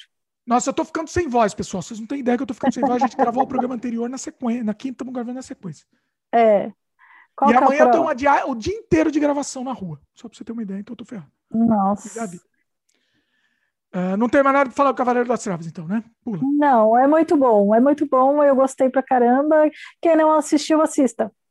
E quem quiser ver a nossa opinião sobre o Cavaleiro das Trevas e, e Batman e Coringa e um monte de coisa, assista o programa anterior que a gente falou muito sobre. Uhum. Terceiro lugar na lista, na lista cult. Ah, ele, em algumas listas, ele é considerado o primeiro lugar, inclusive, né? Que seria Cidadão Kane. 1941. Meu pai tinha fita. Hã? Meu pai tinha a fita do Cidadão Kane em casa. Você nunca assistiu? Sabia que a Cintia não tinha assistido? Sabia. Cintia não assistiu. E meu- mas eu tinha fita, tinha fita em casa, mas eu fita? nunca assisti. Nunca A assisti. fita. A fita estava em casa, estava na biblioteca, só que eu não Estava assisti. disponível, você nunca se atreveu a assistir. Olha aí. Tipo, eu já ouvi falar muito, porque estava lá no DVD, na DVD teca lá de casa. Posso ler a sinopse aqui? Pode. Apontado frequentemente como um dos melhores filmes já produzidos, a obra-prima de Orson Welles conta a história do magnata da imprensa Charles Foster Kane.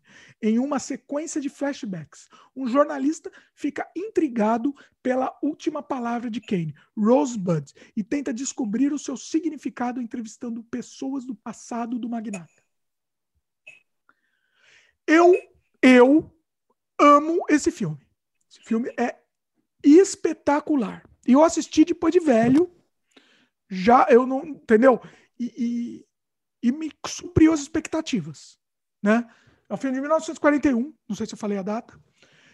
É realmente é inacreditável que eles tenham feito esse filme em 1941. Você não acredita a, o, a linguagem ousada que é. E a Cintia sumiu aqui, mas ela vai voltar. Cintia, você está sem microfone e está sem câmera. Caraca, eu não sei o que eu fiz aqui, peraí. Tá, voltou Caraca. o microfone, tá sem câmera ainda. Tá sem câmera, eu não sei o que eu faço aqui, se ela travou alguma coisa aqui, deixa eu ver. Acho que vai voltar, ah, voltou. Voltou, voltou. Que aqui a gente é ao vivo. É inacreditável a linguagem desse filme. O filme é ousado demais, assim. Esse lance de ter várias narrativas de uma mesma história é genial. Ele tem aquela aquela aquele, aquela postura dos anos 40. Então, assim, os personagens, aquela atuação dos anos 40, você vai ter que relevar isso. Mas o filme é uma delícia. Para mim, ele é uma delícia. Ele flui, que é uma beleza. Para mim, fluiu, pelo menos, tá? Ele tem, ele tem praticamente duas horas e flui muito bem. Para mim, terminou o filme, eu, eu, eu oh, já terminou, eu quero mais. Eu queria mais, vou ser sincero.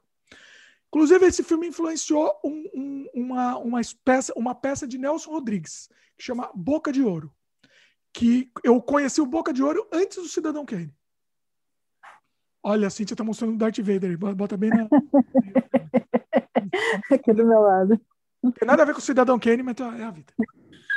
O, deixa eu explicar. O Boca de Ouro eu assisti antes do, do Cidadão Kane. E eu achei genial. Falei, pô, Nelson Rodrigues, que ele fez essa. São três narrativas de uma mesma história, né?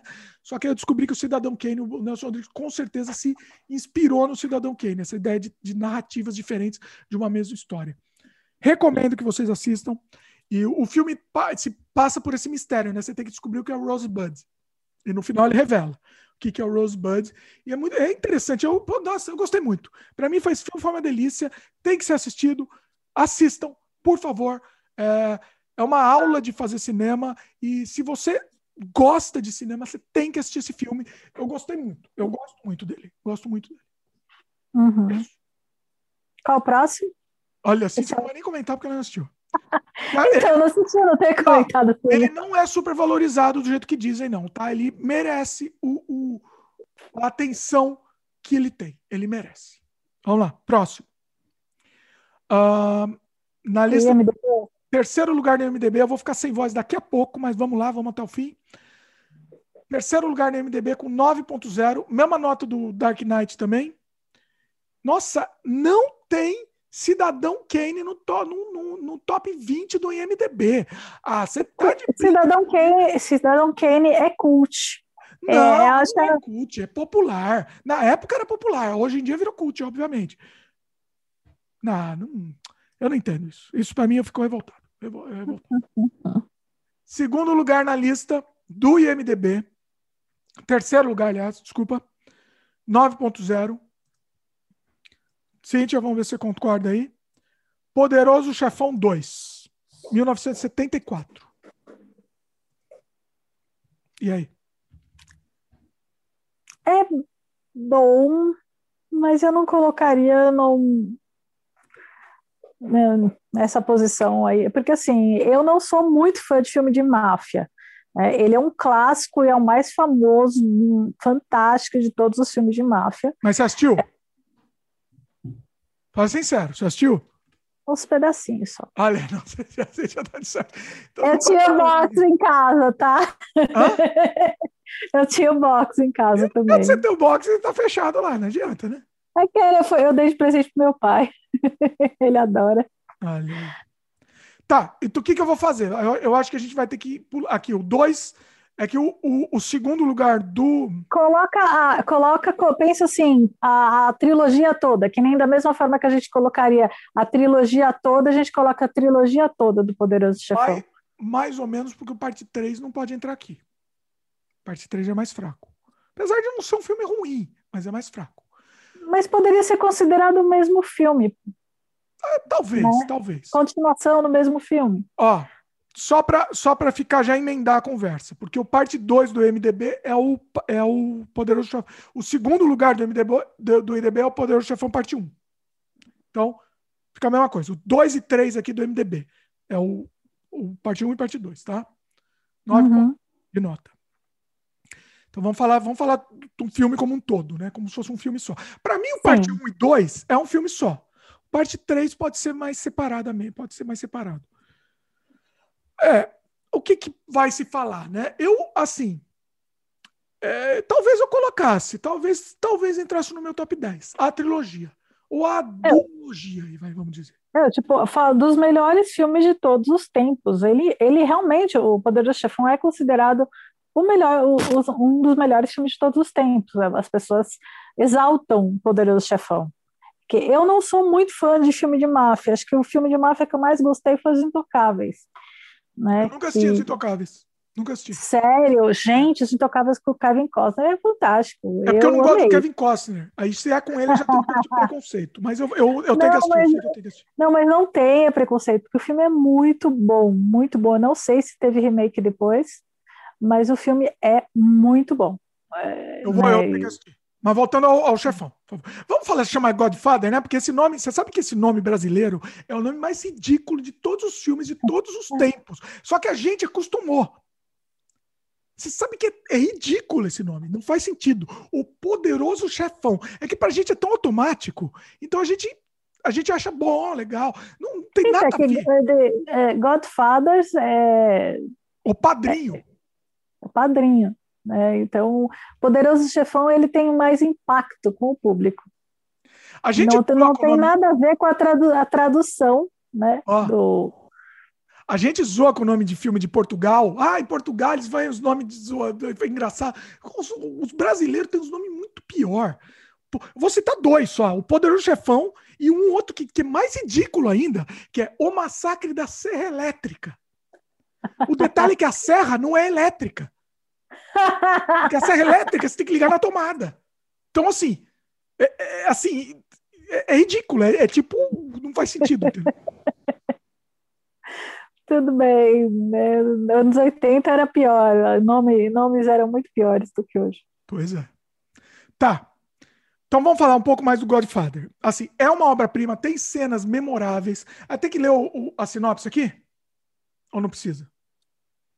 Vamos ler, vai. Vamos ler para quem não conhece aqui. O primeiro é de 72. É, é um filme é, é, dirigido por Francis Ford Coppola, baseado no livro do Mário Puzo. É, nossa, a sinopse só fala o que, que, é baseado. Eles não dão sinopse aqui. Peraí, desculpa aí. Uh, cadê a sinopse? Não vai falar, não? Ah, basicamente é, é, a trajetória. Eu vou resumir aqui a sinopse, então, porque não está aqui. É, se passa em 1945, é, a, a, vida do Vitor Coleone, Dom Vitor Coleone, né, e, e, e, a sucessão dele, a, a, trajetória da família Corleone, né? Corleone, eu falei, não, Corleone. E, e passa a trajetória da família. Os dois episódios são, são como se fosse um filme só. Acho que tem que ser assistido. É, tem cenas muito memoráveis. A Cintia nunca assistiu, mas assim, você conhece a cena. Você nunca assistiu, mas você conhece. Sim, é, exatamente. Eu já, vi, já vi tanta cena desse filme que é como se eu já tivesse assistido. O, o cavalo na cama. Cabeça do cavalo na cama. O, sei lá, o, o, uma oferta que, que você não, não vai poder recusar. É, é assim, é, é, lotado de, de, de, referências da cultura pop. Então, mesmo que você não goste de filme de máfia, eu acho que você é obrigado a assistir esse filme para entender as referências que depois tudo seguiu. Então, assim, é... o parte 2 também tem uma cena, não vou dar spoiler aqui, que é uma cena que acontece um negócio lá, mais pro final do filme, que você fala, desculpa o palavrão, mas você fala, puta que pariu, entendeu? Porque não é possível, entendeu? Explode sua cabeça. Que vai acontecer um negócio mais pro final do parte 2. Então não é possível que ele tenha feito isso. Não é possível ele fazer um negócio desse. E vai acontecer. Vou dar uma dica aqui? Não vou dar nem dica. Deu dica ou não? O pessoal saber que você não é. Não, não vou dar, porque vai estragar. Mas é um negócio absurdo, entendeu? Então, assim, é, eu adoro. Eu adoro, é uma, é uma obra-prima. E para mim, os dois filmes são um só. Marlon Brando só participa do primeiro filme. Pro segundo filme, eles queriam que o Marlon Brando participasse, mas, mas cobrou muito caro. Inclusive, deixaram uma, uma brecha para ele participar no último momento. Ah, quem sabe ele aparece, né? Quem sabe? Aí ele não quis aparecer. O Marlon Brando não quis ir na, na gravação. Aí eles deram um jeito lá que ficou mais genial ainda. Só para você ter uma ideia. O Marlon Brando não foi, e se ele tivesse ido, não ia ficar tão genial quanto a solução que eles deram sem a participação do Marlon Brando. Então é, é muito bom. O, o Alpatino também está espetacular. Temos também Robert De Niro, né? Tem toda a turma da máfia, a turma da máfia, né? Tá, tá lá. Então, assim, tem que ser assistido. Se você não assistiu, é, faça esse favor a você mesmo. Assista em várias etapas, porque é filme comprido, né? Eu sugiro sempre assistir filme comprido em várias etapas. O primeiro tem 3 horas e 22. Não, o segundo tem 3 horas e 22. O primeiro tem quase 3 horas. 2 e 58. Então, assim, uhum. assista como uma série, divida, divida, sei lá, em 5, 6 episódios os dois filmes. Foi assim que eu assisti e vai, e vai. E vai bem. Entendeu? É muito bom, muito bom. E tudo do filme faz referência à cultura pop hoje em dia. Você vai, você, você, você vai, pô, já vi isso, mas você já viu isso por causa do filme, entendeu? Fala, Cíntia. É porque, porque ele foi a, foi a ideia inicial onde muito filme hoje em dia já pega, é, pega, pega pedaços do filme. Né? Esse filme ele é um clássico. É, mas, ó, assiste Os Intocáveis, porque para quem curte filme de máfia, Os Intocáveis é muito legal. Ele conta isso. Eu, qual, gente, deu um branco agora. Qual é, qual é o nome do mafioso mais famoso de todos? É o Scarface. É o, não é Scarface, não, né? O. Como chama? É o, Scar, ele chama Scarface o apelido dele. Ele, tava, ele foi preso em Alcatraz, né? Esqueci o nome dele. Eita, é o. Ah, tá velho, né? Então, velho, não lembro as coisas. é eu fui, na, na, eu fui na, na, cela que ele ficava, agora esqueci o nome. Como que ele chama, meu? O, então. O, nossa, tá no ponta da língua. Fala aí, fala aí que eu vou pesquisar aqui. Esse, Os Intocáveis é, é sobre ele. Né? ele é, é a história do policial tentando prender ele. Como que, como que ele fez para conseguir prender uma pessoa que escondia todas as provas de tudo, né? Al, Al Capone, Al Capone. É Isso, é, exatamente. Al Capone, exatamente. Ah, os Intocáveis é sobre o Al Capone e, e, ele conta como que os policiais conseguiram prender, porque o Al Capone ele matava todo mundo que tinha prova de qualquer coisa, né? Então, assim, ele não deixava rastro, em hipótese alguma. E, e para conseguir prender ele, eles tiveram que pegar, faz, é, prender ele por crime fiscal.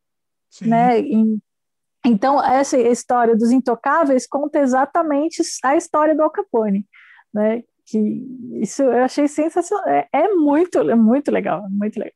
Vou assistir, mas, vou assistir, vou assistir. Eu estava assistindo faz tempo, eu, tava, eu, tinha que assistir, mas eu ficava adiando. Mas agora eu vou assistir. Você me, me... Não, assiste. Eu não sei aonde que tá, eu não sei se existe em Netflix, em aonde. Se não existe, aonde pessoal. Você acha esse filme? Eu, eu, né? Assim, não, ninguém pode se privar de conteúdo. Se não tá lá, dá uns pulos aí. Fazer o quê? É a vida. Você tem que assistir.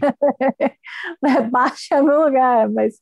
No, eu não tô falando nada aqui, assim, não. É um tá filme que eu quero assistir de novo. Acho que eu tenho vontade de assistir. Fiquei, agora que eu lembrei dele, eu fiquei com vontade de assistir de novo.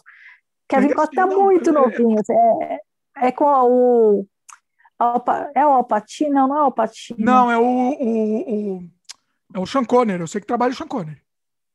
Parece o Sean Connery e aparece outro famoso também, Andy Garcia também. É com o Kevin Costner, Sean Connery e Andy Garcia. É um filmão, filmão.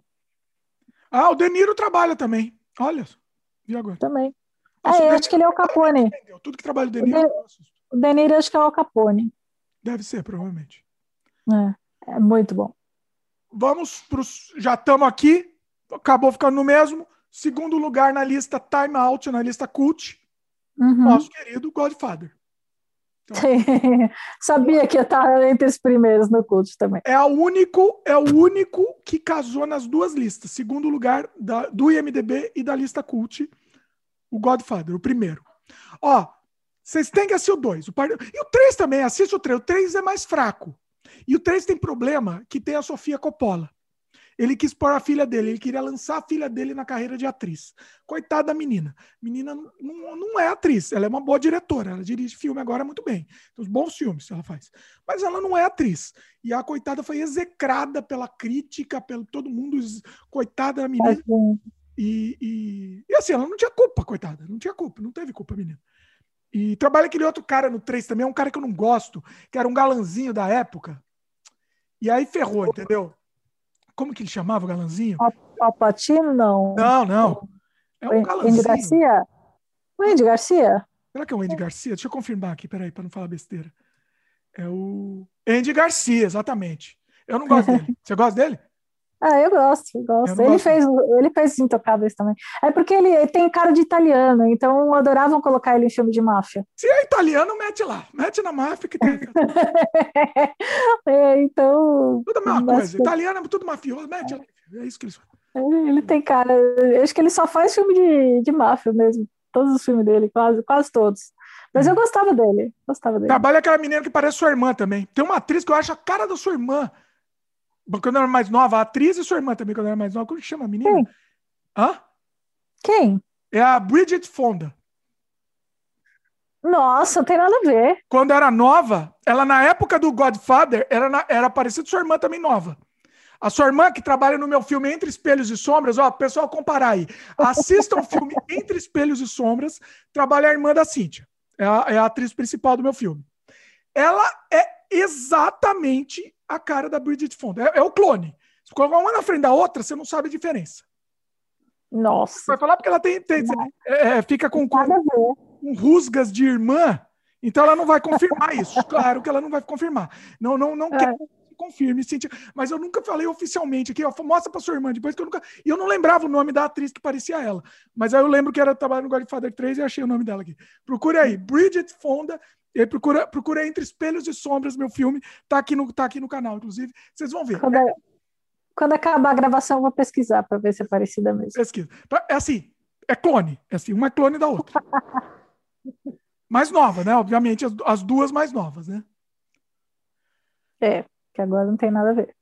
Bom, agora teremos polêmica. Rufem os tambores. Eu já estou sem voz aqui, mas temos que ir nesses momentos. O primeiro lugar, né? Hã? primeiro lugar agora, né? Primeiro lugar dos dois aqui são diferentes. Nota-se, olha que interessante, nota-se que o primeiro lugar não entrou nem no top 20 da outra lista. O primeiro, entendeu? O primeiro lugar de um não entrou no top 20 do outro. E vice-versa. Qual que você quer primeiro aí? Cult ou MDB? Eu tenho certeza que o Cult não entrou no top 20 do, da MDB. Ou é ao contrário? Poderia ter entrado, eu não sei porque não entrou. Poderia ter entrado. Agora, o top 1 do IMDB eu não entendo, tá? E eu acho que você também não vai entender. Tá, tá? fala qual é os dois que eu tô curioso. Não, qual? Escolhe aí. Qual deles? Fala primeiro. O, eu vou desde o começo você tá falando o, o cult primeiro, então fala o cult primeiro para continuar no, no Vamos pro cult primeiro, porque o cult, o cult é mais óbvio, tá? O do MDB, para mim, não faz sentido nenhum. O, o, então o cult, cult. Se, se, a gente concorda ou não, você vai ver que é meio óbvio de estar tá aqui no, na lista, que precisa estar. Tá. Agora, uhum. o, o do MDB, eu não entendo por que tá na lista. Tá? tá bom, vai, fala. Vamos para o cult, em primeiro lugar. Rufem os tambores. 1968, a data. Arrisca dizer? Você não arrisca? Vamos, vamos fazer um joguinho aqui, vai? Arrisca aí? Psicose? N não tá psicose na lista! Meu Deus! Não! não. 1968? Cara, gente, eu não lembro. Qual? Vou, vou, vou soltar um quiz aqui, pessoal. Quem está assistindo no YouTube, sem assistir ainda, comenta qual que você acha que é o primeiro lugar. Não vale apagar e não vale roubar, hein? Não vale roubar. Vamos, vamos enrolar um segundo aqui para você escrever. Comenta aqui qual que é o primeiro lugar na lista cult ou na outra lista também, pode falar. Qual o primeiro lugar? Chuta aí. Não, não na sua opinião, que você acha que está na lista. 1968 já deu uma dica aqui. Pode ser? Posso falar? Pode. já para o pessoal escrever? 2001, Uma Odisseia no Espaço. Stanley Kubrick. Cíntia, em silêncio. Cíntia fica em silêncio. Sepulcral. Eu dormi nesse filme. Eu dormi o filme inteiro. Eu, eu assisti 15 minutos, paguei. É um dos. Acho que em toda a minha vida eu dormi em dois filmes: A Era do Rádio, do Woody Allen, e o, esse daí, 2001, Odisseia no Espaço. Peraí, três? Então, assim, Qual foi o outro? Ai, acho que foi a Princesa Cósmica. Nem sei que é um, dia, um dia a gente faz uma lista dos piores filmes da história e a gente vai colocar a Princesa Cósmica oh, junto. Anota tá? aí, anota aí. Você, você vai ver, assim, a gente vai fazer uma pesquisa, né? Eu, eu tenho alguns filmes que eu nem lembro o nome, que são, assim, filmes medonhos, assim, horríveis. Tem filme que eu não assisti, que eu não assisti.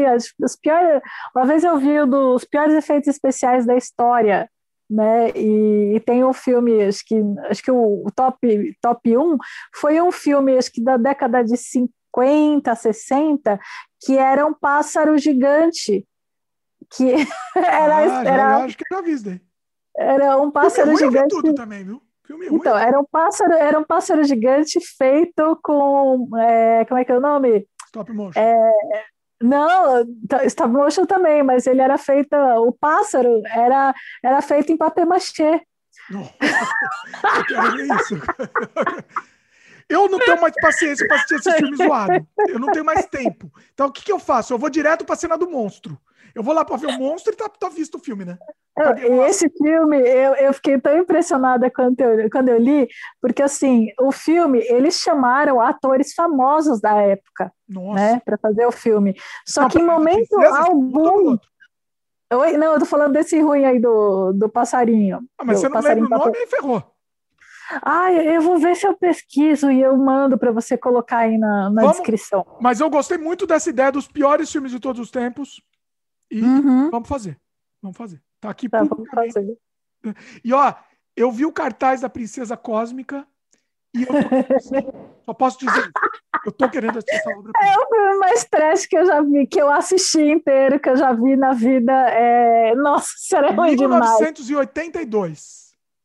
Tipo, pensa em Flash Gordon, é muito, É a imitação muito, do Flash muito, Gordon. É, é, muito pior, é muito pior que Flash Gordon. Assim, de, assim, ah, eu quero assistir esse filme. 100, eu tenho que 100 vezes pior que Flash, que Flash Gordon. Flash Gordon é a música ainda maravilhosa, né? A trilha sonora do Queen.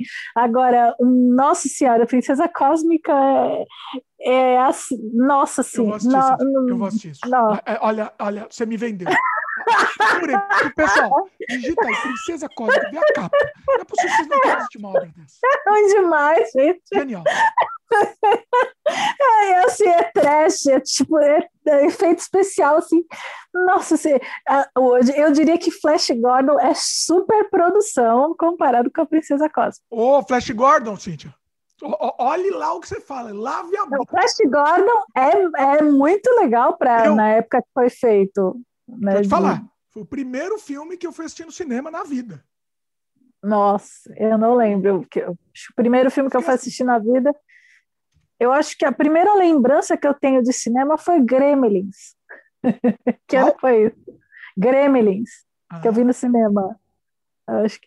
Ou será que foi desenho da Disney? Pode ser que tenha sido desenho da Disney. Mas assim, eu lembro, eu lembro até hoje porque quando a gente foi na pré-estreia e aí a gente ganhou um bonequinho de porcelana do Gremlins. Oh, né? Você tem isso ainda?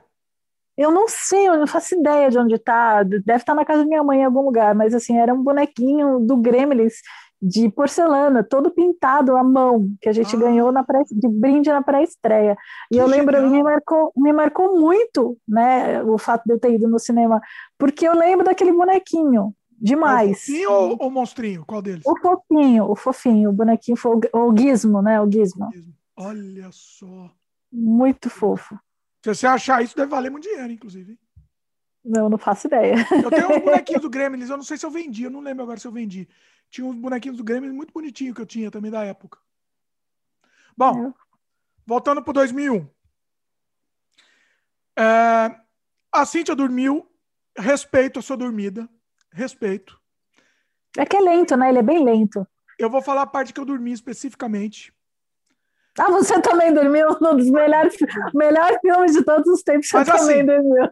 Eu dormi, eu durmo em qualquer coisa. Eu, eu não durmo em qualquer coisa. Eu, eu sou não aqueles velho que, se eu encostar no canto, eu durmo. Aqueles velhos. Eu, eu, sou, eu sou uma pessoa que eu, eu não durmo em filme de jeito nenhum. A menos que eu já tenha visto ele mais de 50 vezes e eu esteja com muito sono. Né? Mas... Eu, eu dormia, Cíntia, eu dormia no cinema. Olha que, que desgraçado. Pagava uma fortuna para assistir o filme e dormia. Olha isso. Eu lembro até hoje, vários filmes que eu dormi. Drácula, Drá, mas Drácula, eu dormi bonito. Eu acho que eu acordei no fim do filme, no Drácula. Sabe Drácula, do Bram Stoker? Sei, lógico. Como você conseguiu? Eu sei como esse filme, porque eu dormi no, no filme inteiro. Eu só dormi na Era do Rádio, no, na Princesa Cósmica e nesse daí. Foram os únicos Nossa. três filmes que eu dormi na minha vida inteira. E, e olha que eu vi filme. E tem filme que eu quero assistir, eu tô gostando de assistir, mas eu durmo. Eu durmo. Tem jeito. Tem jeito. É, eu durmo em qualquer lugar, eu durmo jogando também, né? Sabe que eu durmo jogando. Às vezes eu tô fazendo live e tô fazendo live jogando e eu tô, durmo jogando, fica o boneco andando na parede, assim, andando parado na parede. e as pessoas, coitadas, assistindo. Olha isso, que isso. Não, eu não durmo em filme, não. Eu durmo. Eu posso dormir até trabalhando, mas em filme. Você assistiu um filme, você assistiu um filme tarde você não dorme? Não. Como Vira assim? mexe, eu assisto filme 3, 4, 5 horas da manhã, 6 horas da manhã, eu tô assistindo filme. Eu não durmo. Eu queria tanto ter esse poder, Cintia. Você não, não durmo. Não tem como. Não tem como. Tem. Depois, se você eu virar a noite inteira, lá pelas 6 horas da manhã começa a dar sono, aí eu vou para dormir, mas. Nossa. Durmo. Nossa, eu não durmo assistindo é, filme. Ó, não São poucos ah, filmes. Não, não, desculpa, eu assisti uma vez que eu fui fazer uma maratona de Harry Potter, que acho que a gente já tá, estava no sétimo, oitavo filme, a gente fez tudo de uma vez. E como eu já tinha visto 200 vezes, eu acabei tirando cochilo. Mas... Olha. Só. Assim, são poucos filmes que, que me prendem se eu estiver assistindo muito tarde da noite que eu não durmo. Agora, se o filme tiver tirinho, Cíntia, se começar a ter tirinho, é, é tipo um canção de ninar o tirinho para mim. Começa lá o tirinho, é na hora. Eu durmo, mas durmo bonito. Acordo no crédito do filme. É, é, é, é um negócio assim. Se tem soquinho, tirinho, final boss, mas, mas não tem como eu não dormir. Impressionante. então tá. Cada um com o seu gosto. Eu, eu, filme de tiro, eu não durmo de jeito nenhum. Então, mas sabe o que, que é incrível? Você assistiu a Era do Rádio? A Era do Rádio, eu acho que eu não assisti. É um filme que eu queria muito assistir e não assisti. Eu não consegui ficar acordada naquele filme. E, nossa, esse filme eu acho que eu vou gostar muito. E eu acho que eu vou gostar muito. Porque tem a ideia muito que eu gosto muito. É, é, é, mais o teu tipo de filme do que o meu. Eu, eu acho que eu vou gostar. E, eu vou te dar um exemplo, tá? Se for aqueles filmes que é o slice of life, né, da vida da pessoa, um filme bem realista, mostrando a vida da pessoa, principalmente se for de um outro país, sei lá, do Irã, ou do, sei lá, não, é, não no Irã, porque as pessoas vão achar que eu sou querendo ser, ser cult, cool, né? Falar aí, ó, filme iraniano. Mas, sei lá, mostra a rotina da vida de uma pessoa, sei lá, no, no Israel. Eu assisti vários filmes de Israel, muito interessantes. Eu não durmo eu não durmo. Pode ser o mais lento que for, mas tá lá um negócio muito diferente, um universo diferente que eu tô acostumado a ver. Não durmo. Agora, se começar lutinha, se começou tirinho, aí, mas bonito, bonito. Bom, vamos voltar para 2001. Você, você assistiu o Caçador de Pipas? Não assisti, tava na minha lista para assistir, nunca assisti. Eu te, você eu vai gostar. Eu acho que eu vou gostar. Acho vai... Esse eu acho que eu vou gostar. Você vai gostar. Eu acho que eu comecei a assistir, mas daí não tinha legenda. Eu, como sou velho, surdo, eu preciso de legenda, mesmo a legenda na língua original, né? Só para poder, poder captar todos os, os, nuances. Eu assisto com legenda até filme brasileiro, tá? Até porque para captar. Principalmente com o som, né? Fica, a pessoa murmura, você não entende nada. Uhum. Uh, voltando para 2001. Eu também dormi, Cíntia. Respeito sua dormida. Eu dormi naquela parte, não sei se foi a parte que você dormiu eu, eu tenho um ódio morto. Deixa eu ler o sinopse antes de falar disso. É, 2001, tá? Uma estrutura imponente preta fornece uma conexão entre o passado e o futuro nesta adaptação enigmática de um conto rever, rev, reverenciado de ficção científica do ator Arthur, Arthur Sir Arthur C. Clarke, quando o Dr. David Bowman e outros astronautas são enviados para uma misteriosa missão. Os chips de seus computadores começam a mostrar um comportamento estranho, levando a um tenso confronto entre homem e máquina que resulta em uma viagem alucinante no espaço e no tempo. Dirigido pelo meu querido Stanley Kubrick, né? É difícil. É um filme difícil. Respeito quem não consegue assistir. Tem uma hora que o Stanley Kubrick ficou tão fascinado com o efeito especial que ele criou, que é um túnel do tempo. Sabe qual é a parte que eu tô falando ou você tava dormindo nessa hora? Ainda tava dormindo nessa hora. Eu, eu só lembro da parte dos macacos. Macaco, a roda, né? Eu dormi logo no começo assim, do filme. Ela acordou no crédito. Foi mais ou menos isso. Eu nunca consegui ver esse filme inteiro. Vão ser as duas horas.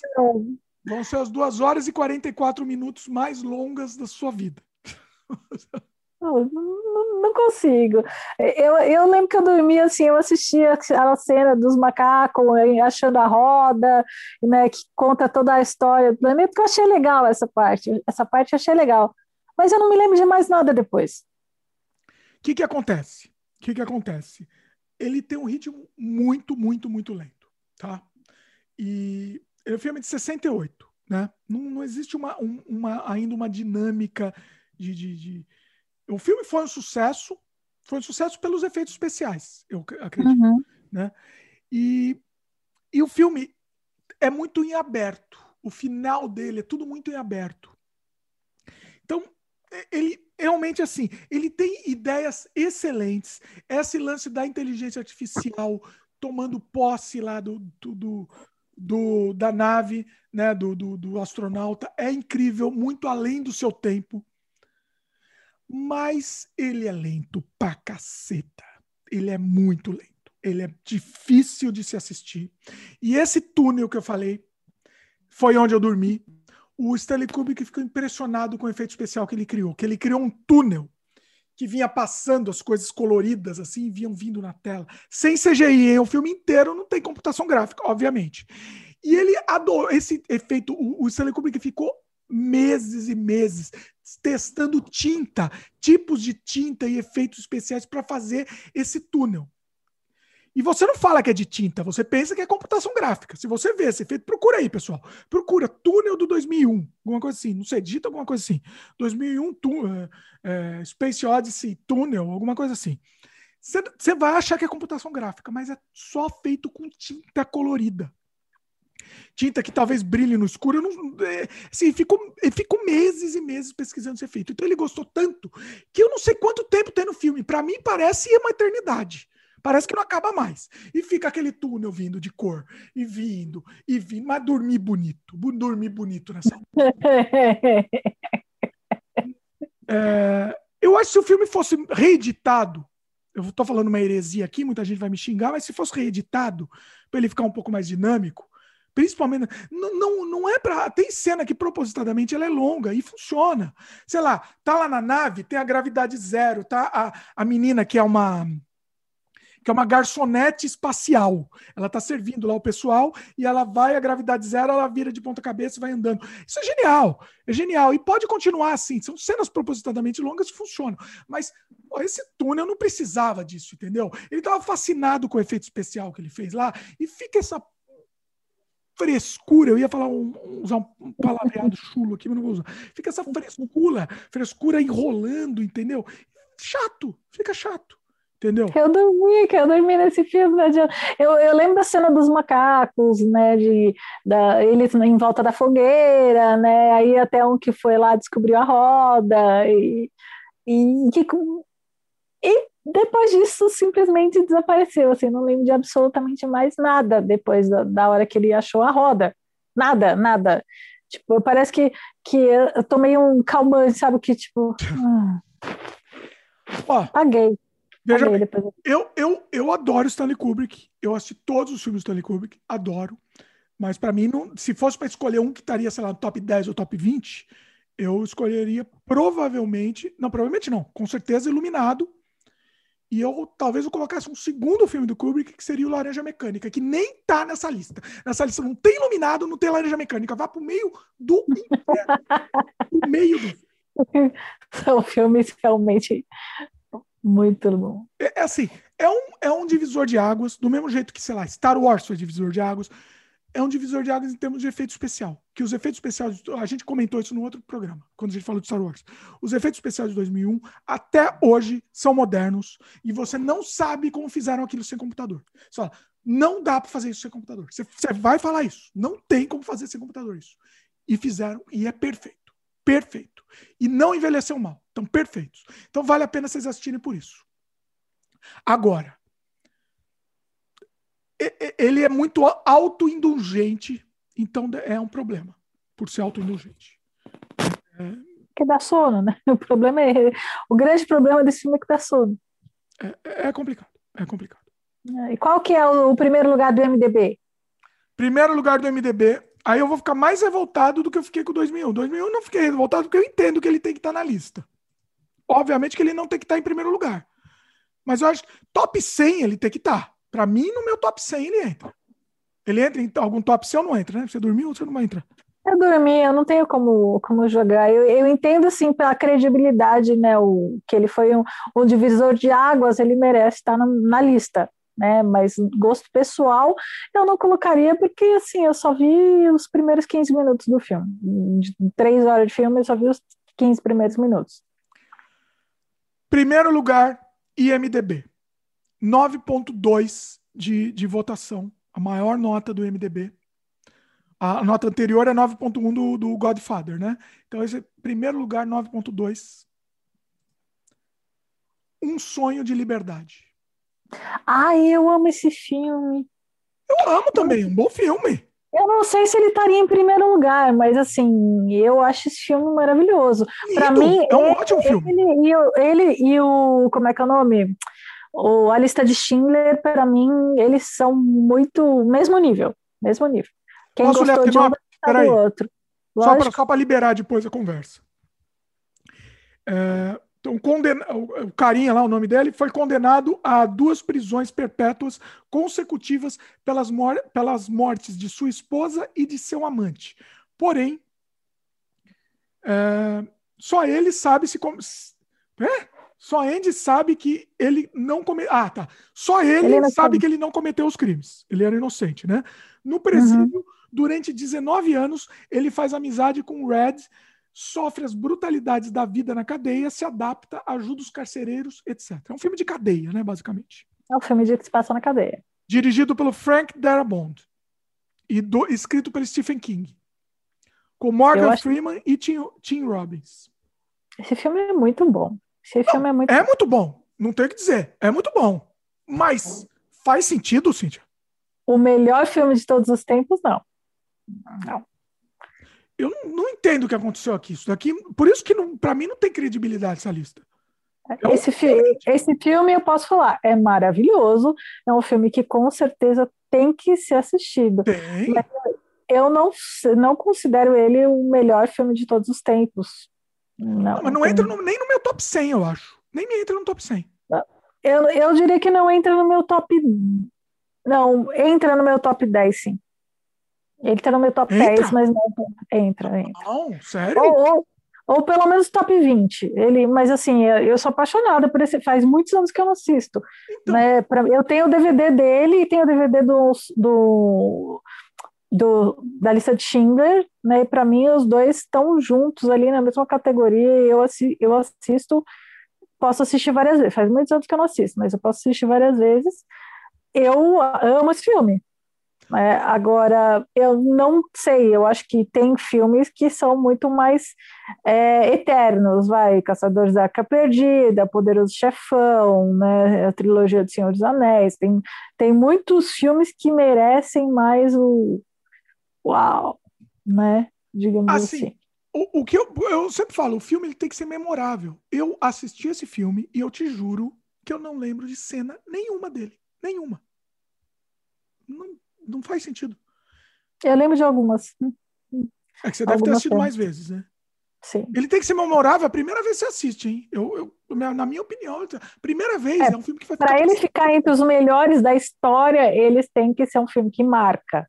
Né, que marca, que você lembra de, de cenas que, que nunca você vai esquecer na vida.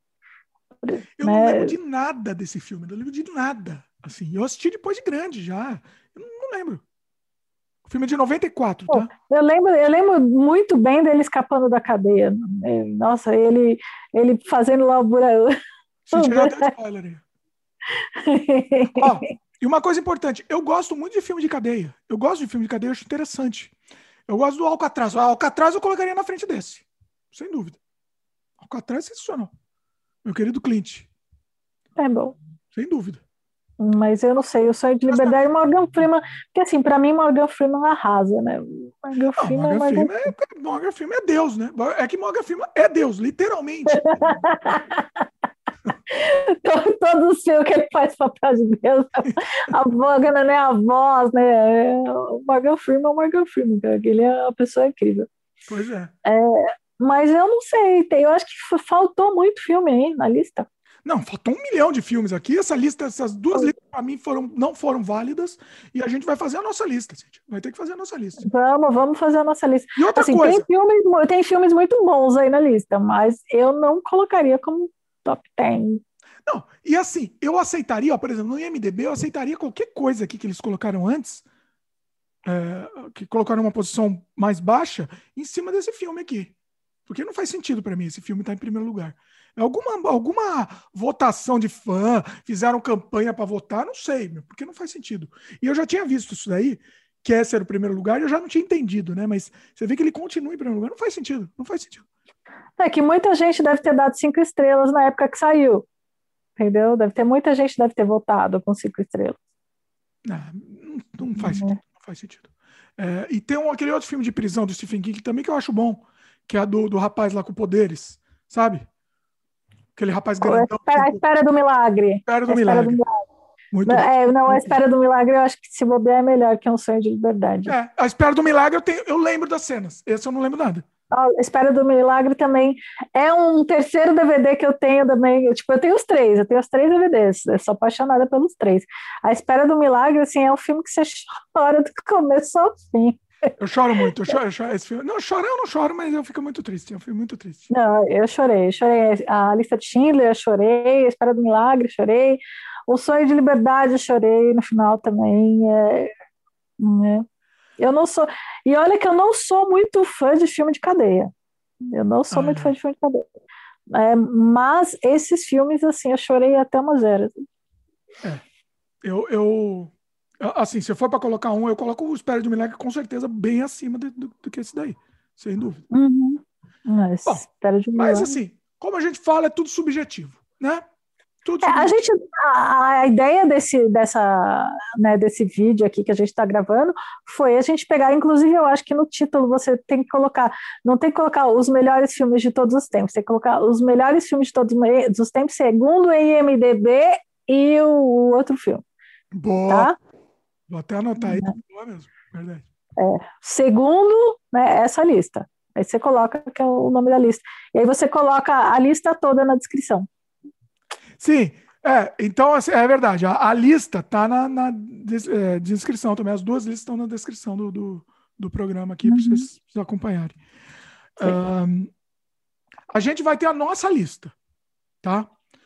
Eu não sei, eu tenho dificuldade de fazer talvez a nossa lista se for tudo. a todos os tipos de filme. Eu, eu para mim, seria muito mais fácil fazer os filmes de, sei lá, de terror, os filmes de, de, de romance, drama. Então, vamos, vamos fazer assim, vamos pegar o fazer um vídeo sobre melhores aventura, melhor filme de ação, melhor filme de... a gente vai separando, né? E aí no final de todo, depois de toda essa série, a gente pega os primeiros lugares de cada um, de cada gênero e a gente organiza. Faz sentido, faz sentido. Tá? Faz sentido.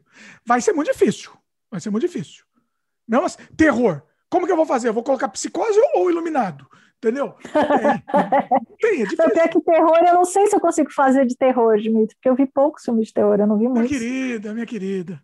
É, porque assim, é, quando eu era criança, eu não assistia filme de terror. não assistia. Em casa. Eu tinha medo da ideia de assistir filme de terror. Olha. Era, tá, eu tinha medo da ideia de ver, né? Se, né? Não era do filme em si, eu tinha medo da ideia de ver. Meu primeiro filme de terror foi It, do Stephen King, em 1990 e pouquinho, acho que quando na época que lançou, que eu assisti na casa de uma amiga minha, e eu lembro até hoje que eu passei o filme inteiro com a cara embaixo do sovaco dela, escondendo minha cara com medo do filme. né? Assim? Eu olhava, eu olhava, eu ficava assim, ó. Como assim, Cíntia? O filme inteiro, né? Eu, eu escutei. Eu, eu pra te falar a verdade, eu nunca assisti o It. O primeiro It eu nunca assisti. Nossa, o, eu, eu fiquei, eu não sei se eu fiquei com medo, porque eu tinha ideia de, de medo de ver filme de terror. E aquele filme realmente é assustador, né? O, demo, o palhaço demônio que come crianças, né? Então, assim. Filme pra criancinha, gente. Então, né? Mas assim, eu não sei, eu tinha muito, muito medo da ideia de ver filme. Então eu já fiquei apavorada é, e meio que, que foi um marco, que foi meu primeiro filme de terror. Eu fui assistir o remake, o remake eu assisti. O remake eu não tive coragem, porque o primeiro filme já me assustou, mas eu fico imaginando o remake. Eu ainda tô, eu ainda tô pensando, digerindo a ideia para ver se um dia eu vou assistir o It novo ou não. Então, não, novo, isso que eu tô falando. Não, Assiste. É, então, filme pra eu... criança, gente. Filme pra criança. Eu assisti, eu assisti com meu filho aqui. Jimmy, se você passou a vida inteira assistindo filme de terror, é uma coisa. É, é filminho para criança. Agora, para quem não assiste filme de terror, apavora.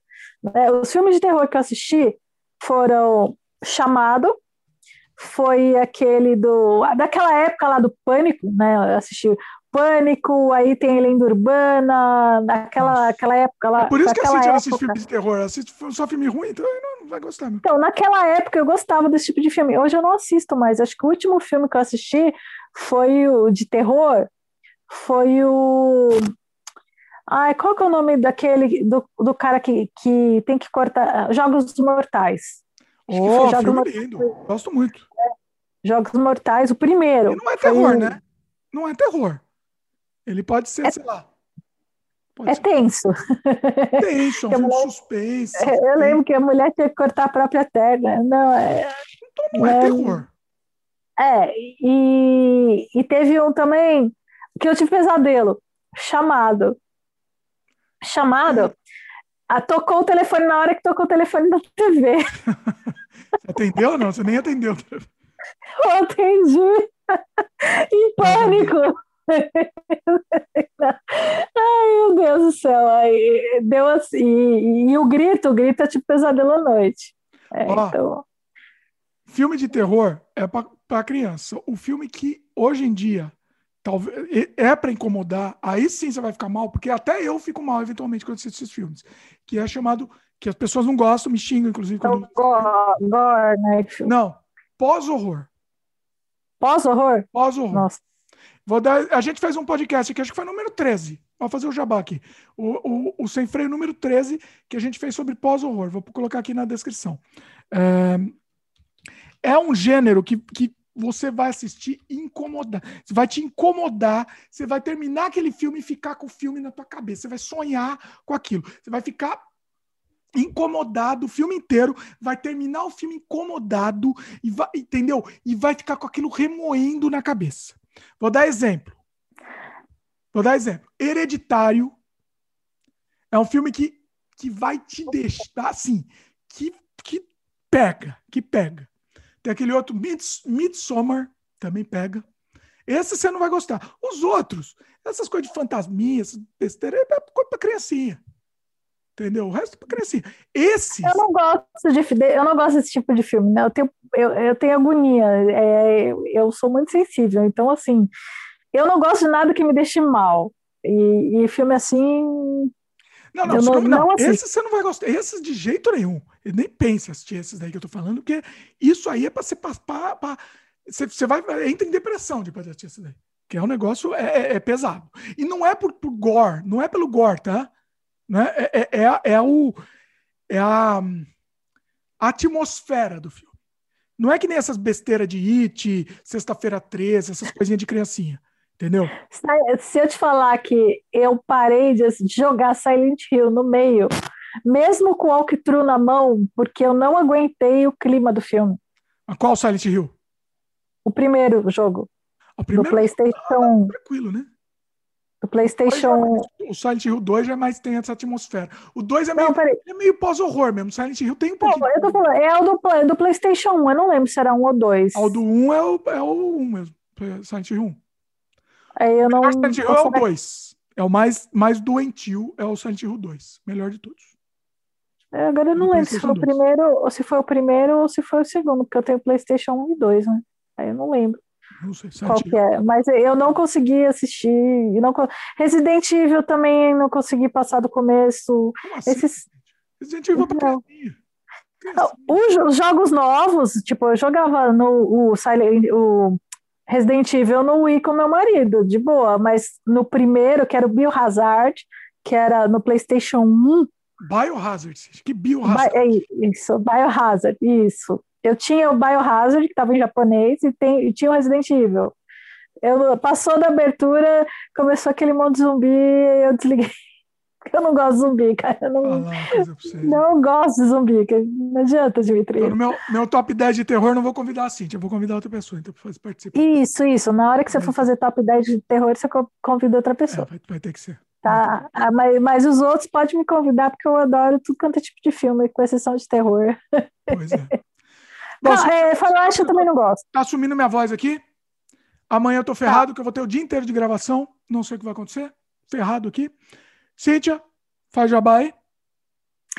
Bom, se você ainda não se inscreveu, né, agora que você terminou, se você chegou até aqui assistindo esse, esse filme, tá então tá vivo. Se você está vivo depois de todo esse tempo aqui, é, vai lá no meu canal, que é o Viajando com a Cíntia, né? E pesquisa lá no, no, no YouTube, se inscreve no meu canal, assiste, porque tem uns vídeos, é, tem vídeo de viagem, tem dica, tem é, conta história de viagem, perrengue de, de viagem, eu tenho bate-papos em lives de bate-papos com pessoas de que você pode usar como podcast, inclusive, né, com convidados que são outros viajantes, né, é, e eu faço outros tipos de viagem também. Então, por exemplo, eu tenho desde bate-papo lá de ah, como, via como viajar sozinha, viagem econômica, viagem de família, turismo nacional, turismo internacional, como quer morar fora com outras pessoas, e como eu também tenho ou um pouco mais aberto também, por exemplo, eu tenho viagem no tempo,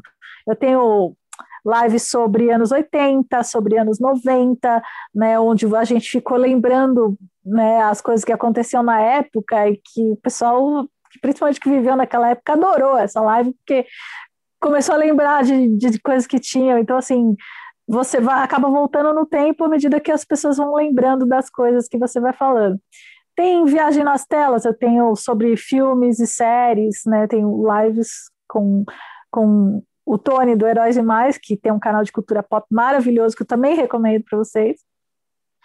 E e tem o meu Instagram, que é o Viajando com a Cíntia, arroba Viajando com a e, e vai, me procura lá, eu tô lá, eu garanto para você que você tem, eu tenho certeza que você vai adorar os meus vídeos, se você, né, tem desde os drops, os melhores momentos das lives, se você quiser só um trechinho, ver algum trechinho, e de repente sentir vontade da live, e tem os passeios, eu tenho passeios no Brasil, tenho lugares né, em São Paulo, eu tenho sobre Caribe, eu tenho, um vídeo de, de vários lugares diferentes. Eu espero.